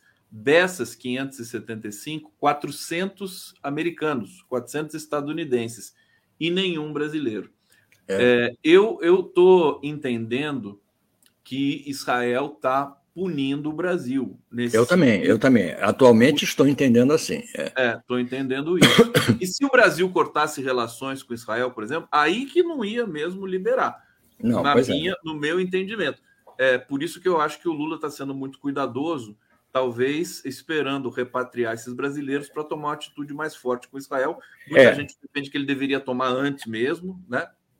Eu acho que ele está certo. Eu acho que tem que ser, tem que ser devagar. Tem, tem brasileiros lá. Eu acho que não é só não seriam repatriados, não. Israel ia desligar o, se existe algum alerta de não bombardear a região deles lá, ia dizer, olha, agora pode, estar tá liberado, entendeu? Porque realmente olha, eu perguntei aqui alguns comentários atrás como é o nome desse chapéu Hum. E aí o Olavo Lins respondeu e mais um monte de pessoas aqui, chapéu de vaqueiro. Chapéu né? de vaqueiro. Chapéu né? de vaquejada.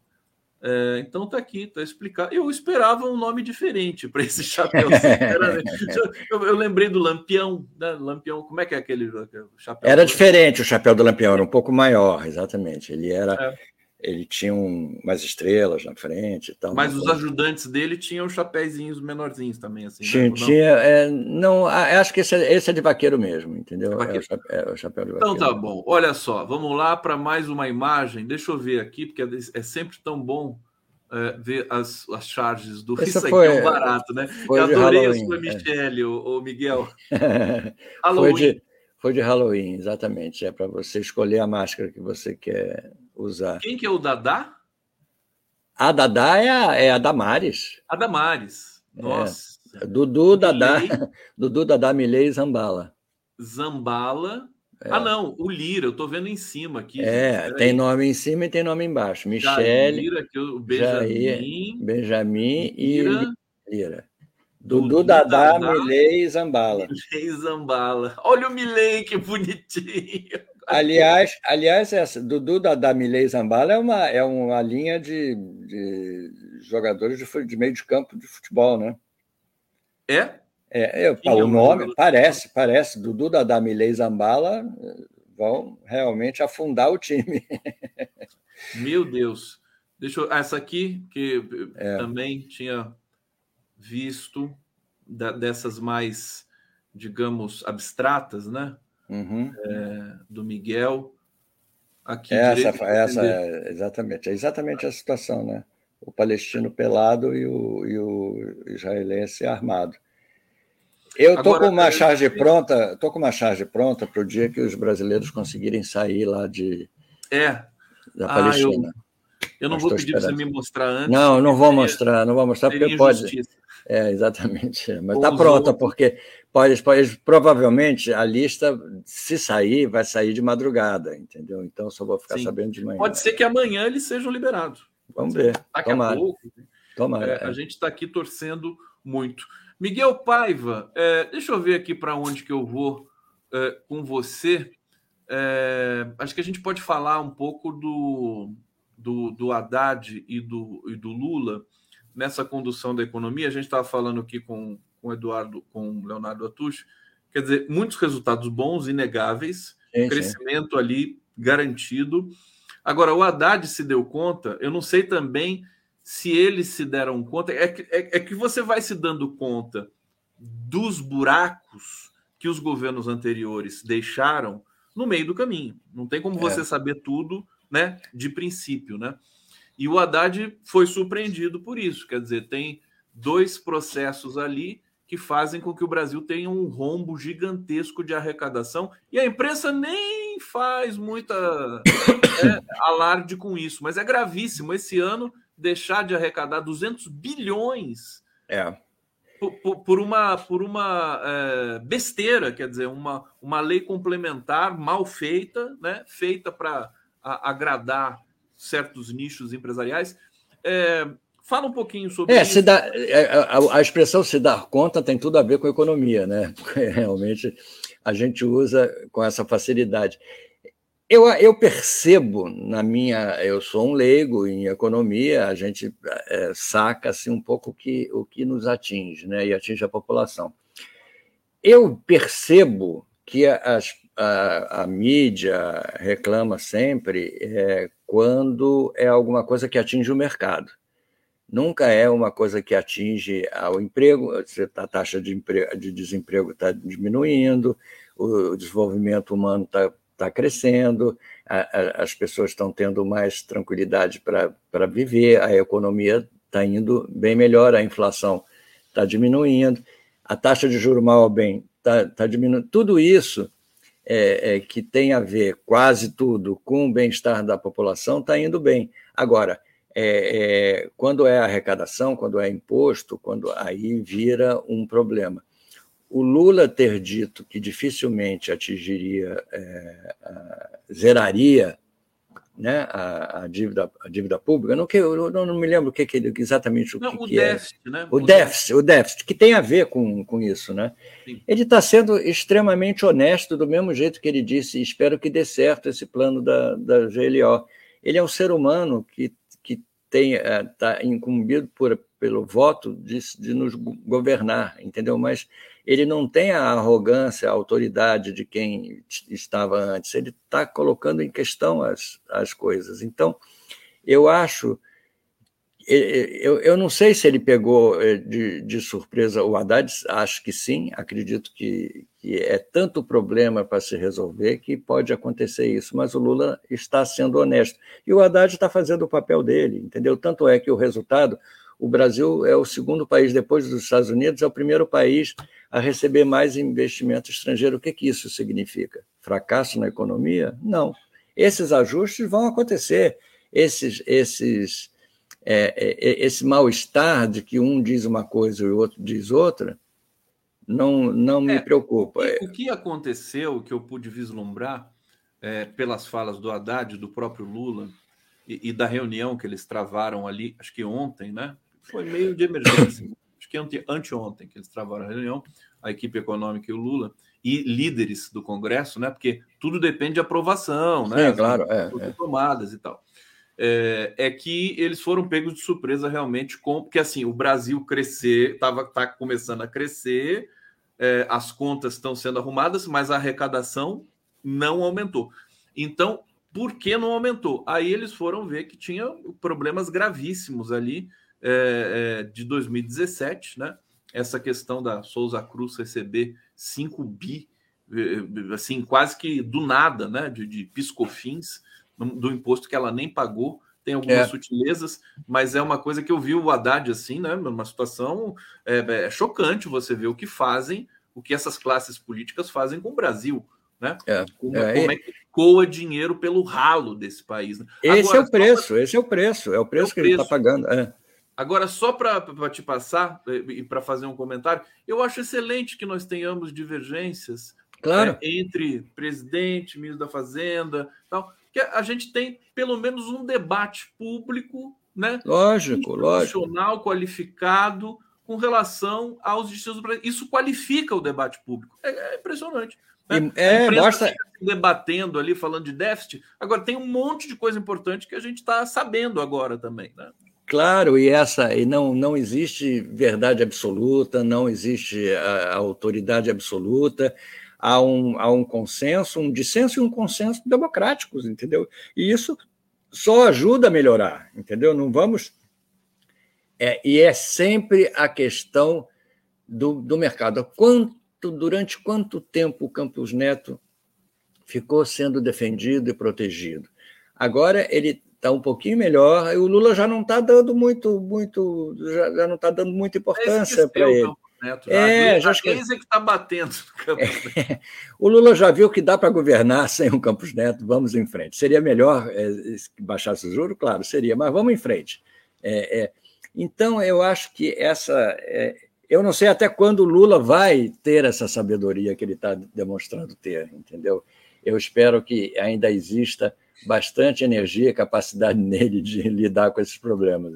Ô Miguel, agora para terminar, o Miola está chegando aqui.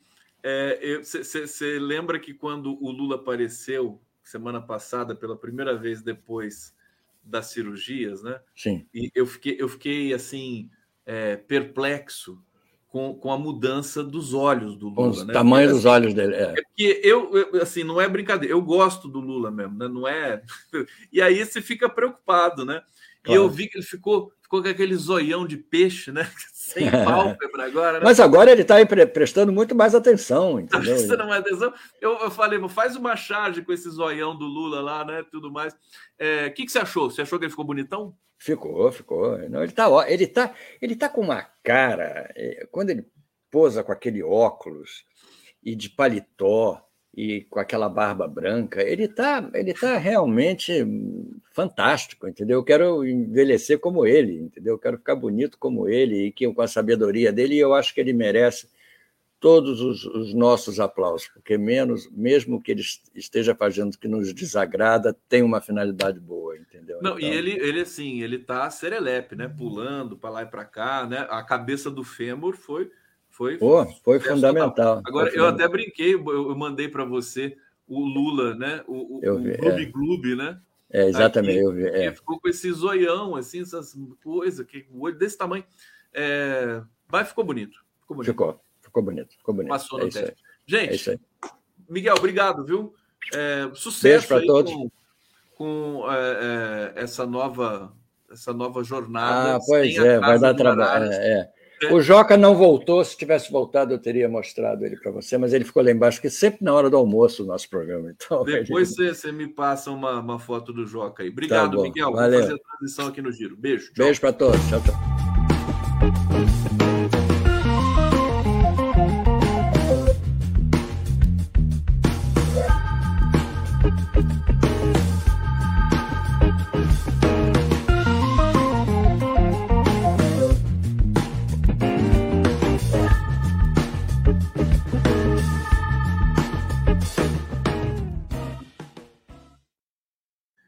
Querido Jefferson Miola, presente aqui em mais uma jornada, seja bem-vindo. Estou muito na expectativa, estou na expectativa de te ouvir sobre tantas coisas importantes. É, eu estou lembrando aqui no, final da conversa com o Miguel, eu vou, vou ter que começar com isso e te trazer essa, essa coisa. Né? Um, um, colunista do Metrópolis escreveu ontem assim: é, o, o, Haddad, o jovem Haddad e o velho Lula e, e diz que o Lula tem inveja do Haddad. É, o Miola, é um nível de, de, de, observação, né? porque o Haddad é jovem, aparenta menos idade. É, é, aí eu vou fazer aquela pergunta que as elites, né, bobinhas brasileiras fazem por aí, só para só te jogar uma batata quente na mão. Lula ou Haddad, Miola? Tudo bem? Bom dia, Gustavo. O, se, o, se Deus mercado, as finanças e a Faria Lima pudessem, né, descartariam o Lula e ficariam com Haddad. Né? Esse é o grande incômodo né, que eles estão tendo por conta eh, de uma percepção a tempo que o, o Lula teve né, de interromper isto que era um cadafalso. Né? A ideia do déficit zero, do arcabouço fiscal, ou podemos chamar de armadilha fiscal ou armadilha do déficit zero, fatalmente iriam colocar o governo diante de constrangimentos né, importantíssimos em pleno ano eleitoral. Né, dizer, o governo ia entrar eh, na pior, na, melhor, na, na, mais importante eleição municipal da história do Brasil, né, que é um entreposto até 2026, cortando investimentos, cortando gastos sociais, reduzindo né, os investimentos no, no SUS eh, e não cumprindo é, os tetos, os pisos constitucionais da educação e da saúde. Esse era o cenário. E que o Lula pertinazmente se antecipa e diz: não tem déficit zero, porque isso não vai se materializar, que é uma bobagem o déficit zero. E daí é que vem, então, rebrota, né, nessa forma bastante virulenta, inclusive, é, esta, essa bateria de ataques ao presidente Lula, é, e evidentemente não é porque o Haddad é mais novo, mais novo e, o, e o Lula é o velho, Haddad não tem essa capacidade não é, que o Lula teve de tirar o país do abismo do fascismo. Né? Quem fez isso foi o Lula. Né? E, portanto, ele é o titular da sua política econômica e, desde esse ponto de vista, né, é, ele que é o representante da soberania popular e, e o mercado, Deus finança, a Faria Lima vai ter que dormir com isto. Né? Mas esse cenário, eu acho que não é um problema aqui de etário, né, de geração, é um problema é, de contrariar os interesses eh, das finanças né, ou eh, de atender às necessidades e às urgências do povo brasileiro. Simples assim, eu, eu entendo. Perfeito. O Luiz Edgar está dizendo aqui: é, inveja, Conde, Lula não é bozo, tem a dó. Claro, mas não sou eu que estou falando isso, eu estou é. justamente trazendo a, a, exótica análise de um colunista cujo nome agora Também não me lembro e não quero lembrar. É, Miola, é, olhando essa, essa questão do Fernando Haddad, olhando a economia brasileira, é, o Leonardo Atucho esteve aqui dizendo, até chamou atenção para isso, quer dizer, o Haddad não, não se elogia, não, não faz num discurso em causa própria, porque ele poderia fazer isso, né? Porque a economia, você tem um desemprego é, que baixou muito, né? O emprego está num nível alto no Brasil, voltando a estar no nível, inflação controlada, juros caindo, massa salarial aumentando, é, vários dados, quer dizer, a economia Sim. crescendo, né? Sim. De, nós deveríamos parabenizar o Fernando Haddad. É, ou você vê de maneira diferente? Não, e tudo isso é verdade, né, é. Gustavo? Tudo isso é verdade. Embora é, é uma verdade que oculta alguns aspectos relativos, como, por exemplo, o crescimento do nível de emprego. Nós estamos falando aqui não do nível do emprego formal, nós estamos falando aqui de emprego de, de, de qualidade inferior né? trabalho eh, informal, trabalho precário, ocupações né, de segundo nível, vamos dizer assim, que são desprotegidos do ponto de vista dos direitos sociais trabalhistas. Mas há, de fato, uma ativação, e nós estamos num ano atípico, onde houve uma injeção eh, extraordinária de recursos por conta da PEC da transição, eh, e uma liberalidade para o governo colocar a casa em dia. Né? Não vamos esquecer que eh, o, o, o, o presidente Lula é, nos seis meses do seu governo, ele conseguiu é, recolocar em pé um conjunto de políticas permanentes de Estado que jamais deveriam ter sido abandonados é, e recuperando seu rumo, é, que é o rumo da acumulação de um conhecimento técnico e científico do país a respeito da execução de políticas públicas. Então, isso traz um efeito imediato, né, que evidentemente tem que ser reconhecido, e não há nenhuma crítica né, ao, ao, ao Haddad ou um desmerecimento né, das virtudes e o mérito que o Haddad teve em relação à condição disso, que é a reconstrução da base econômica do nosso país e das condições fiscais e orçamentárias. Eu acho que o tema é outro. Tá? O tema é que é, o conjunto, a visão de conjunto que o Haddad tem né, sobre política econômica, ela, é, isso está demonstrado, não é nenhum julgamento, mas são as escolhas que ele tem feito, elas estão muito mais vinculadas com uma visão de uma certa ortodoxia e próximo né, de uma eh, perspectiva neoliberal do que propriamente de uma visão heterodoxa. Né? Isto se explica em várias coisas, sobretudo nesse tema do arcabouço fiscal né, e do déficit zero. Eh, então, essa é uma crítica fundamental, porque, Gustavo, assim, o tema do arcabouço fiscal, em primeiro lugar, que eu acho que é um, foi um erro do governo ter se autocomprometido, porque quando ano passado, não sei se tu recorda, na discussão durante a transição, havia uma discussão sobre a PEC da transição. O Renan Calheiros, inclusive, indicava que para o governo não ficar refém do Arthur Lira e seu bando de extorsionários, não deveria fazer uma PEC. E eu acho que o governo não teve uma capacidade de escuta ali ao Renan Calheiros. O governo faz PEC. E na PEC ele embute algo que ninguém estava reclamando, que era um substituto para o teto dos gastos. Não havia ninguém dessa consciência no Brasil que o ano passado, em dezembro do ano passado, defendia a adoção de um outro critério de, de substituição ao teto dos gastos, que é um invento muito brasileiro que se deu no contexto do golpe eh, de 2016, para permitir que as finanças abocanhassem o que estão abocanhando hoje. Esse ano são 870 bilhões de reais que eles vão abocanhar. Mas então o governo se auto eh, comprometeu e criou esta armadilha do arcabouço fiscal. Por conta de quem? Por conta do da escolha que fez o Fernando Haddad. E o arcabouço fiscal, eh, eh, eu continuo entendendo, e a realidade está mostrando, que muito do que se dizia desde o início desse debate, em, em março, que o Haddad, inclusive, antecipou ele foi mais realista que o rei. Ele antecipou de agosto para março a apresentação da proposta do arcabouço fiscal. Isso foi contestado, foi debatido, o governo de novo não escutou. Né? E, finalmente, em setembro, o governo lança, então, a proposta de, de diretrizes orçamentárias para o ano que vem, com a previsão de, déficit zero. Né? E, e, e, novamente houve críticas e muitas ponderações né, de especialistas, de economistas, de distintas matizes, inclusive, inclusive eh, economistas neoliberais ou keynesianos, né, comentaristas de maneira geral, que alertavam os riscos que isso trazia, porque não é um problema aqui de matemática, É um problema de consequência, de dedução lógica sobre o que vai acontecer com essas escolhas econômicas. Não há, o governo novamente não escutou.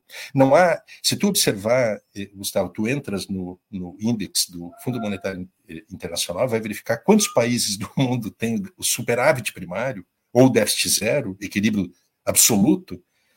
Nenhum país do G20 tem isso, Gustavo. Nenhum.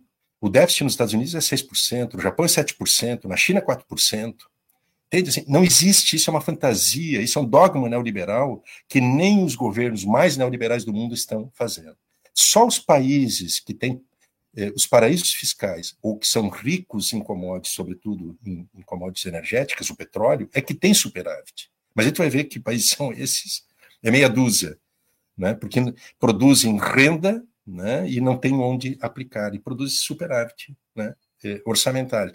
E, e, e, é um erro do governo fazer isso. Então, eu, eu acho que aqui tem. Uh, uh, uh, eu até escrevi um artigo nesse sentido, que existem lições a serem recolhidas do, do, dessas escolhas que o governo tem feito na área econômica, é, que vão desde as, o, o, tipo de escolha que é feita, que ela é errada porque havia uma certa um grande consenso ou uma convergência muito grande no debate econômico brasileiro sobre a impertinência tanto do arcabouço quanto do déficit zero. O governo não ouviu e esse é um problema muito sério do governo, porque o governo está agora incorrendo num outro erro com essas medidas né, do, do, para, para, a situação da saúde da segurança pública brasileira, e novamente não houve.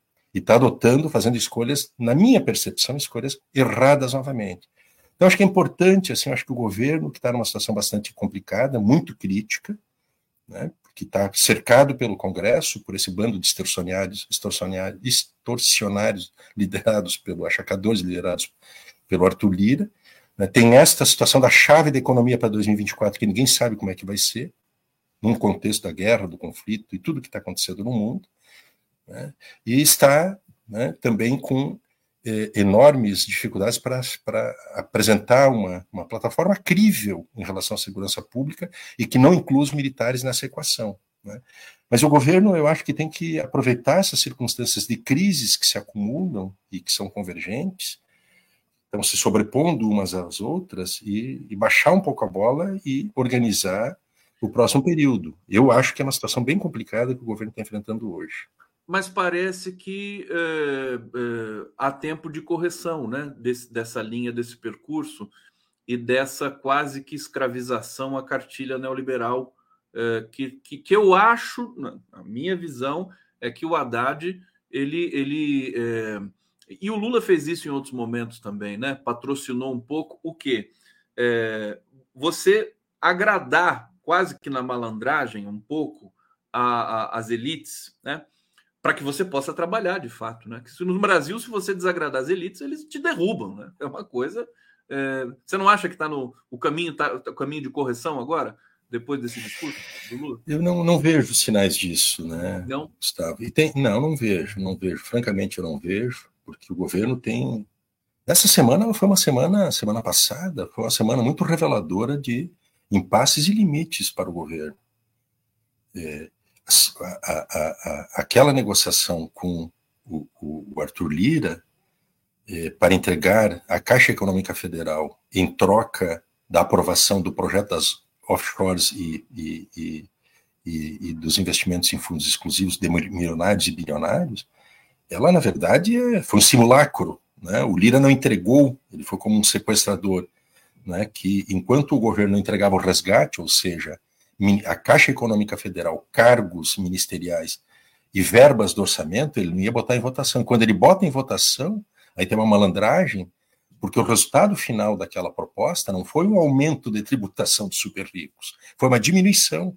E isto frustra a expectativa do Haddad, por esse é o problema sério que tem ano que vem, porque o Haddad não vai ter verbas que o Congresso não vai entregar, né, em relação à necessidade que tem de chegar ao equilíbrio né, fiscal do ano que vem. Então, acho que a semana passada foi muito pródiga em exemplos, o governo não faz uma revisão disso, a própria questão essa que nós estamos comentando agora, né, do, do, da GLO, evidenciam que o governo está fazendo escolhas dentro do mesmo método de trabalho, não tem reformado né, as suas, seus princípios gerais de funcionamento. Eu só faço um comentário adicional que é o seguinte: que o Lula tinha em, nas gestões anteriores, ele conseguia ter um ministro como o Palocci, né, um presidente do Banco Central como o Henrique Meirelles, mas ele produzia uma síntese né, resultante de uma disputa interna do governo, porque ele tinha, né, contrapondo essas visões neoliberais né, mais duras do, do, do Palocci e do, e do Henrique Meirelles, ele tinha quadros políticos da estatura dele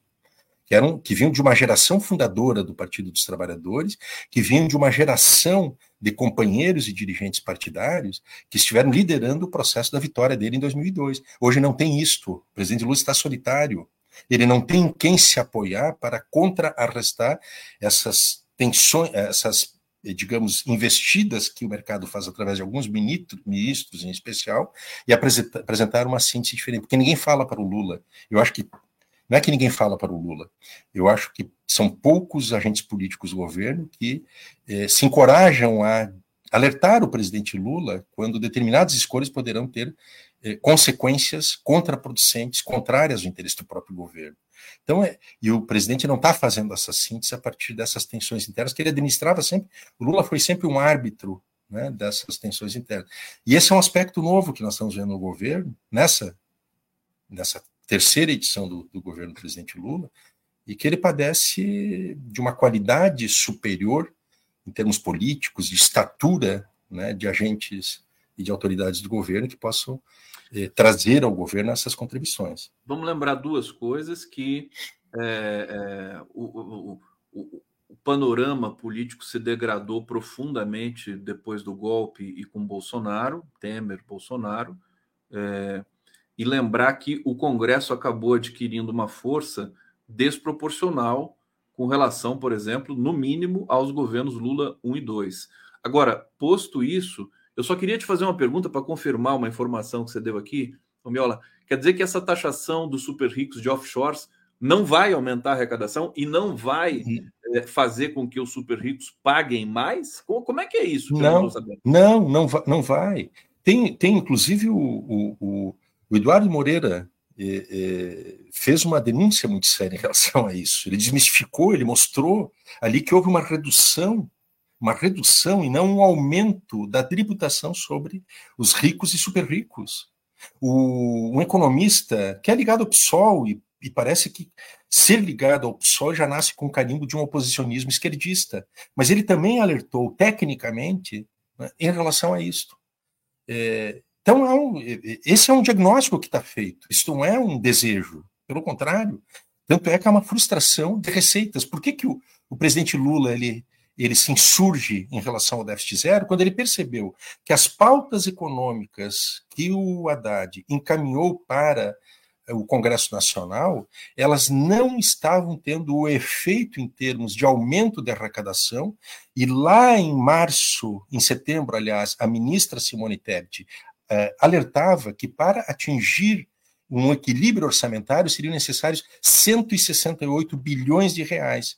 E dentre os recursos que estavam sendo estimados para compor esse total de 168 bilhões, estavam inclusive esses de aumento da, da arrecadação pela taxação dos super ricos né, e dos fundos exclusivos. E não te, do, do, do, dos, dos offshores e fundos exclusivos. Não teve isso, Gustavo. É uma frustração de expectativa da arrecadação. Por isso que é o, o, o gargalo que o Lula se deu conta que estava entrando, desta armadilha do déficit zero, que ela não ia se confirmar, e o governo ia ter que iniciar o ano já cortando gastos, e anunciar em meio à campanha eleitoral que ia cortar mais gastos. Esse era o resultado. Então o Lula antecipou ao tempo presente aquilo que seria uma crise que enfrentaria, porque o mercado vai especular sempre. Pode observar. Ele fez esse anúncio, a bolsa desabou e o dólar né, recupera acima dos 5 eh, Mas era, era, o que ia acontecer mais lá na frente, se ele não falasse agora. Mas exata, mas ele antecipou a tempo presente a crise. Agora, tu imagina isso acontecer, essa instabilidade, essa desconfiança do mercado e essa especulação em, em, em, em meia eleição de 2024, Gustavo. Era isso que estava posto. Então é correta a antecipação que o Lula faz de um problema que estava posto, uma armadilha, na última, em última instância, que estava é, armada, e que ele contornou essa armadilha. Ele disse: não, não, eu não vou, isso eu não vou começar o ano cortando, ainda mais um ano eleitoral. Você gostou do Lula, então, nessa, nessa, nessa parte? Foi, foi Eu acho que o Lula assumiu a sua condição de comandante do país, ele é o comandante supremo das Forças Armadas, né, pela Constituição, e ele é, o, ele é a autoridade soberanamente eleita, é ele que preside a economia brasileira, ponto. Goste ou não o mercado, prefira ou não o mercado, Haddad a ele, mas eh, vão ter que suportar, é assim. E é o Lula que tem que governar. O governo é dele, não é o governo da Haddad, o governo do mercado, da Faria Lima, o governo do Rui Costa, o governo de... é um governo do presidente Lula. Ele foi eleito para isso. Eu acho que é correto o que ele fez. Então, perfeito, perfeito. Está aqui, está muito importante essa, essa ponderação aqui do Miola. Agora, na coletiva do Haddad, é, ele deixou ali claro, né, deu muito destaque é, a, a esse ralo fiscal que nós temos em função de uma lei complementar 2017 e de uma decisão do STF de 2017 também. É, e, e, e, eu senti ali que o próprio Lula ele, ele teve de explicar isso para o Lula, né? Da onde, por que, que o país estava crescendo e a arrecadação não? E ele creditou essas duas, desses dois pontos a, a digamos, o não crescimento da arrecadação junto com o crescimento do país. Sobre isso. É, mas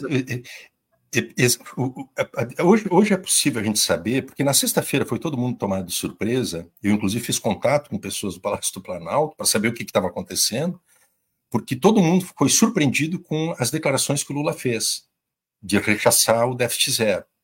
É, e agora já se sabe né, que isso decorreu das informações que o presidente Lula recebeu do próprio ministro Fernando Haddad, que davam conta desse cenário que o Haddad estava dizendo, em última instância, era o seguinte: o Congresso não está atendendo aquilo que nós queríamos. O que, que nós queríamos era eliminar esses ralos tributários. E o que, que entende por ralos tributários. São uma série de medidas, de favores, de privilégios e de regalias eh, tributárias e fiscais que foram atribuídas aos setores oligárquicos do nosso país, especialmente a partir do golpe. Eles existem desde sempre, uma apropriação que faz o capital né, o setor privado do orçamento público por meio dessas isenções, privilégios, regalias, imunidades tributárias e fiscais.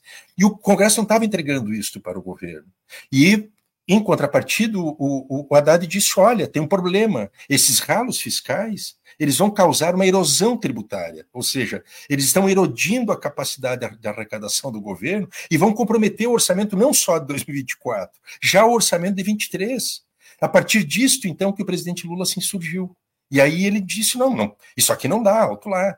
E o Lula entrou no jogo, observa, o Lula fez uma reunião essa semana, acho que foi ontem, inclusive, com todas as lideranças dos partidos, para sensibilizá-los em relação às pautas centrais. Ele não foi falar de paz, com esses caras. Ele não foi falar da situação da, da Palestina, ele não foi falar né, da, da, situação do clima, ele foi falar especificamente das medidas econômicas que o, o, o, governo mandou para o Congresso e que estão travadas. Mas elas estão travadas por dois motivos. O primeiro deles, que é, é, é, é o que o, o, esse achacador, Arthur Lira, que é o chefe da deputadocracia, ele faz do controle da pauta do Congresso um instrumento de achaque, de pressão e de chantagem e extorsão sobre o governo, né? E segundo lugar, porque esses caras não, eles não estão legislando para a maioria do povo brasileiro e, e à luz das urgências nacionais. Eles são contra essas pautas porque essas pautas afetam, sobretudo, os donos dos mandatos desses caras, que é o capital financeiro, as finanças. Três quartos do Congresso brasileiro tem compromisso com as finanças, não tem compromisso com, com o Brasil. Então, essas dificuldades que estão postas, Gustavo, e que eu acho que o governo né, faz uma escolha, que é uma escolha que o presidente Lula fez, de avançar no compartilhamento de espaços de poder e de orçamento né, com esse ajuntamento chamado Centrão. É, agora, a ver se isso vai ser suficiente ou não, mas em termos concretos, hoje, é, não há é, esta capacidade de arrecadação que corresponda aos planos que o governo tem para o ano que vem. Isso pode ser profundamente comprometedor. Vamos avançar aqui no nosso giro das 11, vou trazer o comentário da Cíntia Chaim. Lula sempre apoiou tudo do Haddad, não o culpem. Não, ninguém está culpando o Haddad de nada aqui. A gente está, é, inclusive, eu estou dizendo que eu acho que essas divergências, tudo mais, são positivas para a gente discutir, participar mais né, da, da, das questões do Gustavo, governo. Só me dá, me dá, só assim, me perdoando te interromper, é porque é uma impropriedade, assim, primeiro, tá? O, o presidente Lula, ele é o, o, ele é que define é, qualquer decisão do governo, não só na área econômica, qualquer área, quem deve determinar se determinada política vai ser adotada, vai ser ajustada, vai ser melhorada ou né, não vai ser viabilizada, é o presidente Lula. É ele que tem a autoridade máxima e tem esse dever, inclusive, de fazê-lo. Então, primeiro lugar, é isso. Segundo lugar, é que o, o, o, a gente tem que entender também que há uma impropriedade de parte do ministro Fernando Haddad quando ele, eh, eh, na entrevista que ele deu no dia seguinte, um pouco contrariado com a evolução dos acontecimentos, ou foi na segunda-feira, melhor, onde ele, ele fala na primeira pessoa do singular, né, a minha meta fiscal, né, eh, eu preciso de apoio, né, eu preciso que o Congresso esteja. Não, cara pálida, não é a minha meta fiscal, é a meta fiscal do governo. Né? O governo é que precisa né, ter base parlamentar para concretizar isso. Então, eu acho que tem que haver uma reposição das condições desse debate. Eu acho que o governo, estou insistindo com isso, um pouco, sendo um pouco chato, mas o governo tem que mudar o seu essa forma, digamos, um pouco hermética de funcionar e ser mais poroso né, aos, aportes que possam surgir é, de setores democráticos e setores progressistas e de esquerda que estão preocupados com o rumo do governo, não querem que o governo dê errado e que, portanto, tensionam o governo para executar determinadas políticas, sobretudo na questão econômica, no outro sentido, e não neste que estava sendo né, essa trilha que estava sendo adotada, que ela, ela levaria o governo para um cadafalso ano que vem. Vamos ser muito claros. Era isso que aconteceria. Então, eu acho que tem que limpar um pouco esse terreno, que parece que qualquer crítica é um ataque né, ou é oposicionismo ou é esquerdismo. Não, não é disso que se trata. Nós temos um, um quarto do ano do, do, do mandato do governo que está se encerrando. O governo tem mais três anos. E se não enfrentar esses problemas de maneira né, eficaz, ver o que pode acontecer. Mas o resultado, não, a priori, não, não será, não pode se dizer que o resultado será positivo, né, com essa trajetória, em alguns casos, equivocadas. Grande análise aqui do Jefferson Miola, todo mundo falando aqui no bate-papo. Estão é, gostando muito, eu também gosto muito. O Miola nesse, nesse terreno da economia importante, né? Da política, né? Porque são duas coisas que andam juntas demais, né? Luiz Edgar de Souza, Miola, Dino, amanhã no 247, bom assistir. Sim, a gente já vai falar do tema que é, é particular do Flávio Dino, também do presidente Lula. Verônica Nascimento, Lira recebeu a caixa e entregou a destaxação dos super ricos. Todo dia sai um esperto e um ingênuo. Gente, eu preciso, vou investigar isso aí, porque para mim tinha sido um bom negócio, né? É, é, aprovar a taxação do super rico, porque a taxação fica e o presidente da Caixa depois muda, né? É, Luiz Edgar de Souza, esquerda precisa estudar mais economia. Miola, depois dessa aula aqui que você deu sobre política e economia, eu vou, eu vou recuperar aqui. Eu perguntei para o Jefferson Miola aqui, né? É, vamos falar do plano de segurança do governo e o Miola muito delicadamente respondeu assim para mim: que plano? então, é, relatado esse diálogo é, zapiano, eu simplesmente vou passar para você. Não tem plano de segurança? A GLO, é, você que também é um grande estudioso dessas questões, né, que envolvem militares e essa soberania e tudo mais, o é, que, que você achou desse, enfim, desse esboço, vamos dizer assim, do, do governo com relação à segurança pública? Gustavo, eu te perguntei com muita honestidade que plano. Eu sei, eu sei. Não era, não era é porque eu estava procurando o plano e eu continuo procurando o plano. Eu, eu passei todos os jornais em revista, de ontem e de hoje, os online e hoje os impressos, Folha, Estadão, Globo, Cruzeiro, Correio Brasilense, o valor não sai hoje, porque é feriado. Não encontrei. Encontrei apenas matérias genéricas. Aí entrei na Agência Brasil e, e nas páginas oficiais do governo. Não encontrei. Não, não encontrei um conteúdo sistematizado, ordenado, com as diretrizes, o método de ação né, e os objetivos que estão estabelecidos. O que há, na verdade, e eu vou tomei nota aqui para a gente conversar, é, o que há, na verdade, é um, um, um, um é um, o somatório de um conjunto de medidas que, a rigor, elas deveriam estar sendo implementadas de maneira ordinária, corriqueiras. Não há nenhuma inovação. Vou te dizer quais. É, as inspeções né, e controles de portos de Itaguaí, do Rio e de Santos e dos aeroportos de Galeão e Guarulhos. Isto, qual é o, a novidade que tem nisso? é, colocação do é, Exército e a FAB nas fronteiras, que é aumentar o problema que já existe, porque eles já fazem isto em determinadas fronteiras brasileiras, erradamente, que não deveriam fazer. É, asfixia financeira né, dos, do, do, do, crime organizado, das milícias né, e da estrutura do crime. Ampliação de ações de inteligência, a modernização tecnológica da PF, da Polícia Rodoviária Federal, da Polícia Penal, do Exército, da Marinha e da Aeronáutica. Mas, francamente, tudo isto, tudo isto já está, já é ação ordinária. É ação ordinária que sequer deveria ser trazida como novidade. Elas, elas, deveriam estar, deveria ter havido já há muito tempo, nós estamos terminando o ano e aqui acho que tem que reconhecer, que há um, o governo não pode dar de ombros e dizer que o problema da segurança pública não é um problema seu. Isso é um problema nacional central, é, onde o governo aporta com determinadas políticas sob a jurisdição federal e tem que responder a isso.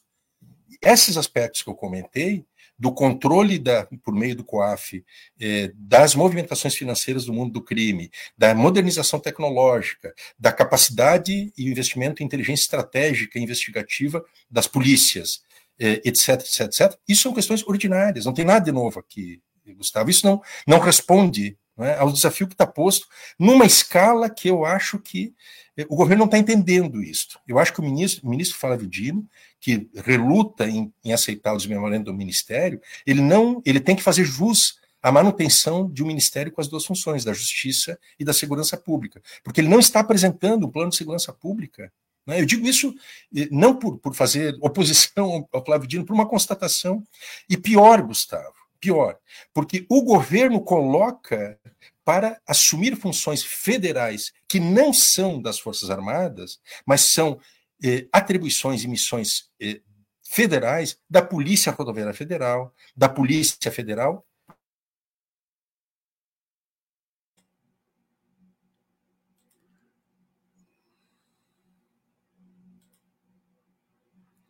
Aqui um problema no sinal do, do Miola. Vamos, vamos aguardar para ver se recupera aqui. Deixa eu ficar na tela e aguardar o Miola. Estou fazendo uma crítica importante a essa questão da segurança pública desse projeto aí, desse, dessa, desse aceno do governo. Miola é sempre muito agudo na, na, na sua leitura.